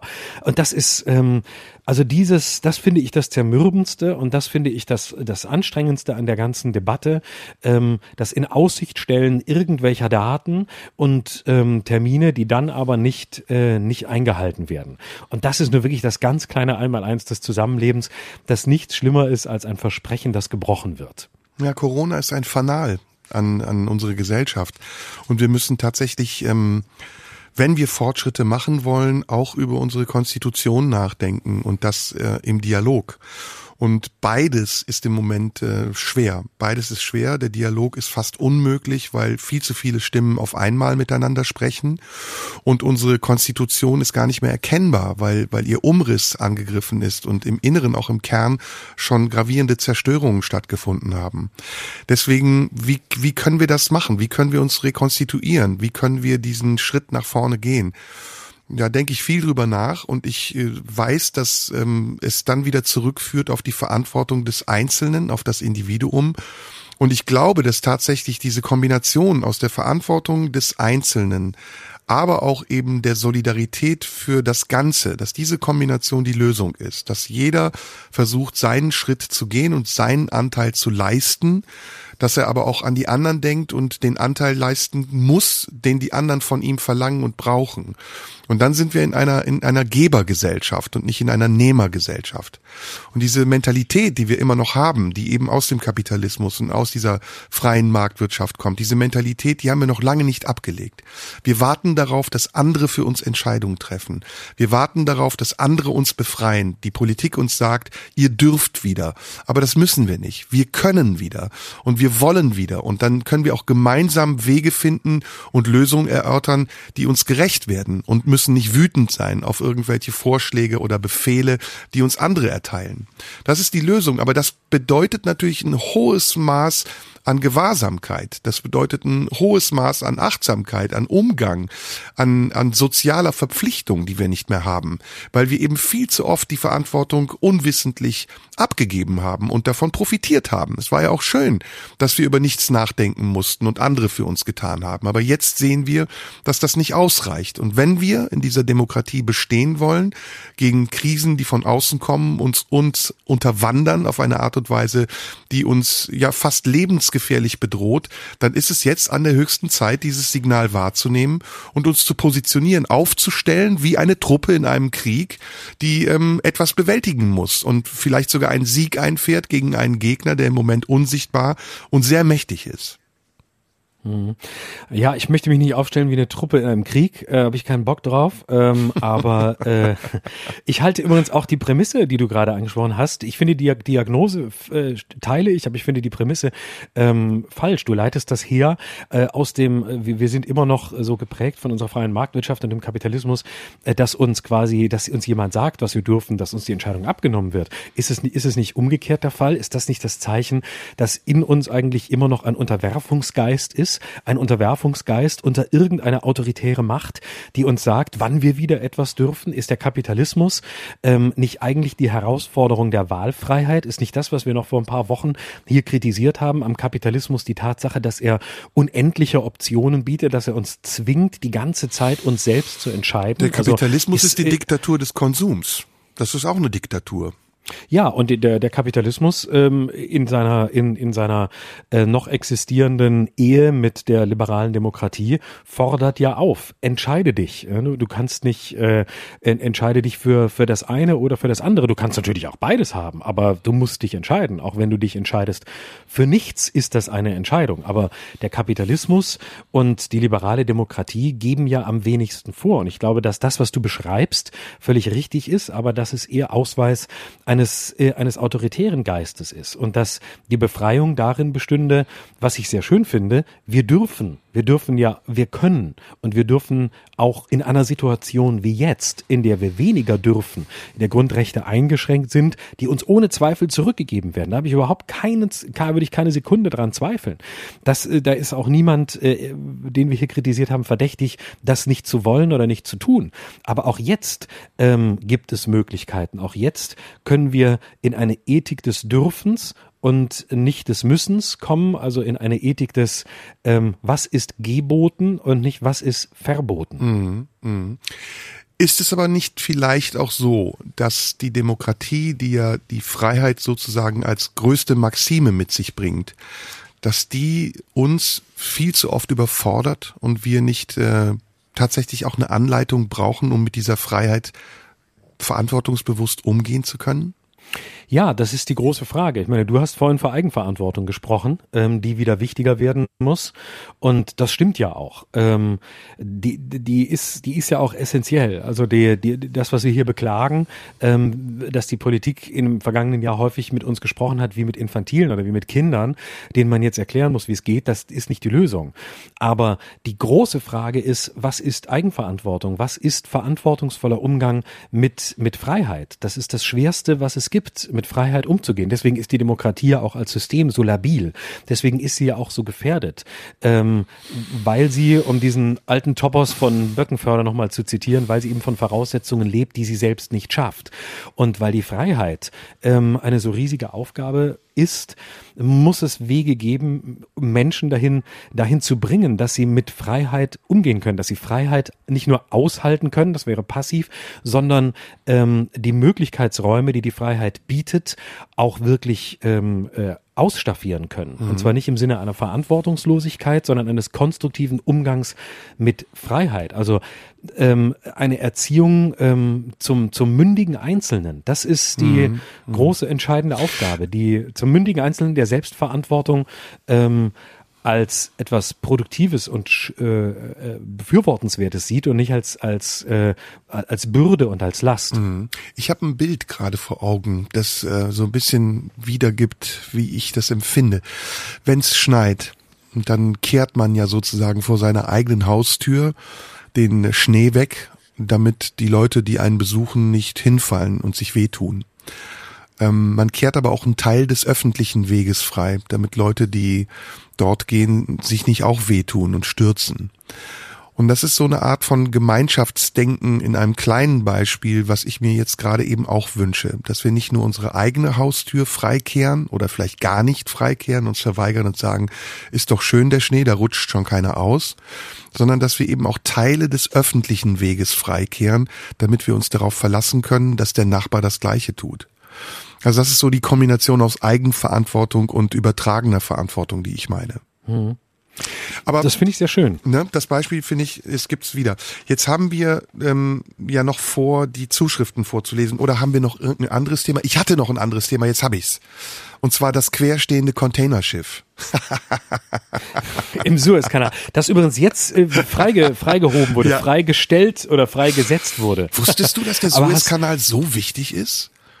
Ich wusste das ja, nicht. Ja, ich wusste, dass das eine ganz, ich wusste, dass das eine ganz zentrale, eine ganz zentrale Linie ist, ähm, durch die äh, wirklich alle äh, durch müssen, weil sie sonst rund um Afrika unten rumfahren müssen, was natürlich erstens viel länger dauert und zweitens viel teurer ist und ähm, Das ist übrigens der Moment, äh, wenn Kreuzfahrtschiffe durch den Suezkanal fahren, weil die fahren ja im Grunde genommen äh, in normalen Zeiten immer ein, einmal im Jahr rund um die ganze Welt und irgendwann müssen sie auch dadurch. Wenn Kreuzfahrtschiffe durch den Suezkanal müssen, dann kommt tatsächlich ähm, kommen tatsächlich Soldaten und Militär an Bord. Ähm, ist mir mal erzählt worden, weil die Gefahr ähm, von von äh, Übergriffen, also von Piraten, nirgendwo weltweit so groß ist wie im Suezkanal. Also dass die da kommen und hier das ganze ganze, hier die ganzen ähm, äh, äh, äh, Schiff, ähm, die da oben an Deck liegen und sich gerade sonnen, äh, plötzlich überfallen und ihnen das ähm, äh, Louis Vuitton-Täschchen wegnehmen. Hm. Da ist die Gefahr sehr groß und deswegen ist da immer Militär an Bord. Es ist eine ganz tatsächlich, was Piraten angeht, offensichtlich eine ganz gefährliche Region. Ja, ja, so wie die Straße von Malakka. Ähm, Suezkanal ist doch äh, Rotes Meer, Sinai, Persischer Golf, ne? Genau, Ägypten. So, ja. das heißt, die kommen über den Golf von Aden rein ähm, und dann fahren sie sozusagen diagonal hoch durch den Suezkanal, damit sie ins Mittelmeer kommen und vielleicht über den Bosporus nach Sevastopol, nach Kiew oder sonst wohin. Ja, das macht Sinn, weil sonst Mhm. muss man wie käme man denn sonst? Sonst müsste man hinten durch Gibraltar durch und dann komplett an Afrika vorbei, bis man dann wieder auf der anderen Seite an Madagaskar vorbei in den Indischen Ozean kommt. Irre. Genau, und das ist natürlich, das ist natürlich Boah. ewig, das ist wirklich einmal, das ist quasi einmal um die, gefühlt einmal um die halbe Welt zusätzlich. Und das wird durch den Suezkanal abgekürzt. Meine Güte, das ist ja, das wäre ja jetzt ein Milliarden oder ist wahrscheinlich ein Milliardenschaden schon gewesen. Ja klar, weil die, jetzt steht natürlich alles still. Das ist ja wirklich wie wenn in einer Einbahnstraße äh, ein Auto stecken bleibt und äh, nichts geht mehr. Alter Schwede. Gut, Einbahnstraße stimmt nicht gleich, äh, stimmt nicht ganz, weil es geht ja auch in beide Richtungen. ja genau, aber, beide äh, Richtungen waren ja verstopft. Natürlich, richtig. Also wenn ein Auto quasi äh, quer steht oder ein LKW quer steht und es einfach, es geht einfach gar nichts mehr. Ach, das gibt's doch gar nicht. Pass auf, Anna Sorg hat uns geschrieben. Vielen Dank. Ähm, hallo Serda und Florian. Hier sind meine Vorschläge für einen Namen für den Podcast. Auf Platz fünf ist Pottfallera. Finde ich gar nicht so schlecht. Wie findest du das? Finde ich, äh, finde ich auch gut. Ne? Finde ich ein bisschen, finde ich ein bisschen, ähm, Fallerei ist so, ist mir ein bisschen zu, bisschen zu infantil, aber Kasperle, egal. Aber zu Kasperle. kommt, ja, ja, Kasperle-Theater ist der richtige Begriff. Auf genau. Platz äh, vier Dualismus im Dialog. Das ist ein bisschen, oh, das ist ein bisschen sehr Akademisch. technisch. Ja, ein bisschen akademisch. Könnte man DID ganz gut abkürzen. Dann Mhm. haben wir Platz drei Pottbivalenz. Auch nicht so schlecht. Mhm, ja, ja. Ja. Dann Platz zwei Potpourri. Naheliegend. Aber auch ein bisschen zu profan, oder? Also, hm, weiß Mhm. Ja. nicht. Und ganz profan auf Platz, ein- Platz eins ist P-Cast. Also einfach P. Mhm, P-Cast. Ich habe auch eine, einige bekommen. Ähm, ihr könnt mir ja schreiben über Instagram, ähm, wo ich jeden Tag ganz viele schöne Fotos von mir poste, nachdem ich sie durch zehn Filter gejagt habe, weil ich Influencer werden möchte. Ich heiße Ed Schröder Live. Da könnt ihr ähm, auch zum Podcast schreiben. Sehr viele Leute schreiben lange Nachrichten. Ich verspreche, ich lese sie alle, auch wenn ich nicht immer antworte, muss man immer wieder dazu sagen, nicht, dass ihr enttäuscht seid. Und da gab es auch einige, die geschrieben haben und Vorschläge gemacht haben. Zum Beispiel Slavko hat geschrieben, Tipp für den Namen eures Podcasts. Schrödunschus ultimativer Wahrheitspodcast. das fand ich sehr schön. Schröstabo Ähm, fand ich auch gut von mir. Finde ich auch gut. Äh, mein Vorschlag für euren Podcastnamen, schreibt Chris R., wäre die zwei von der Laien. Aber Laien wie Ursula von der Ja, Leyen. das ist aber ein Joke, Ähm, die Titanic macht. Das macht Martin Sonneburg. Und äh, Sonneborn. Sonneborn. Ja. Ah, okay. Äh, gut, aber trotzdem, da kann man ja vor, kann man ja vorschlagen. Ähm, warte, äh, dann schreibt hier jemand. Äh, warte, wo habe ich's? Äh, Ich sag Da. derweil, dass man uns auch Sag schreiben kann, einen. postalisch an die Marlene Dietrich Allee 20 in 14482 Potsdam. Bitteschön Mhm. an unseren Podcast Schröder und Somunju. Marlene Dietrich Allee 20 in 14482 Potsdam. So, einen noch und dann sind Mhm. wir durch. Genau. Alexander hat geschrieben, der Name für den Podcast, der Podcast innen. Und zwar zwischen Podcast und innen ein Doppelpunkt. Also ne, wie ein Gendersternchen. Der Podcast innen. Ja, Um unsere weibliche Seite ein bisschen stärker zu machen. Ja. Und unsere diverse, die wir ja auch haben. Man, man spürt's nicht so, aber ähm, hier noch eine. A- Avondi hat noch geschrieben, die Schrömunsch. So, komm, wir hören auf, bevor es noch lustig wird. Florian, danke dir. Das war sehr, sehr schön mit Danke dir heute. dir. Das fand ich auch. Hab eine schöne Woche. Mhm, du Wir hören uns nächste. Wir hören uns nächste Woche, Bis genau. dahin. Dienstag äh, gegen Mittag 12 erscheint der Podcast. Überall, wo man Podcasts kaufen kann, richtig? Genau. Deine Podcastin. Genau. Mach's gut, bis bald. Tschüss, Florian. Tschüss. Das war Schröder und Sumunju. Der Radio 1 Podcast. Nachschub gibt's in einer Woche.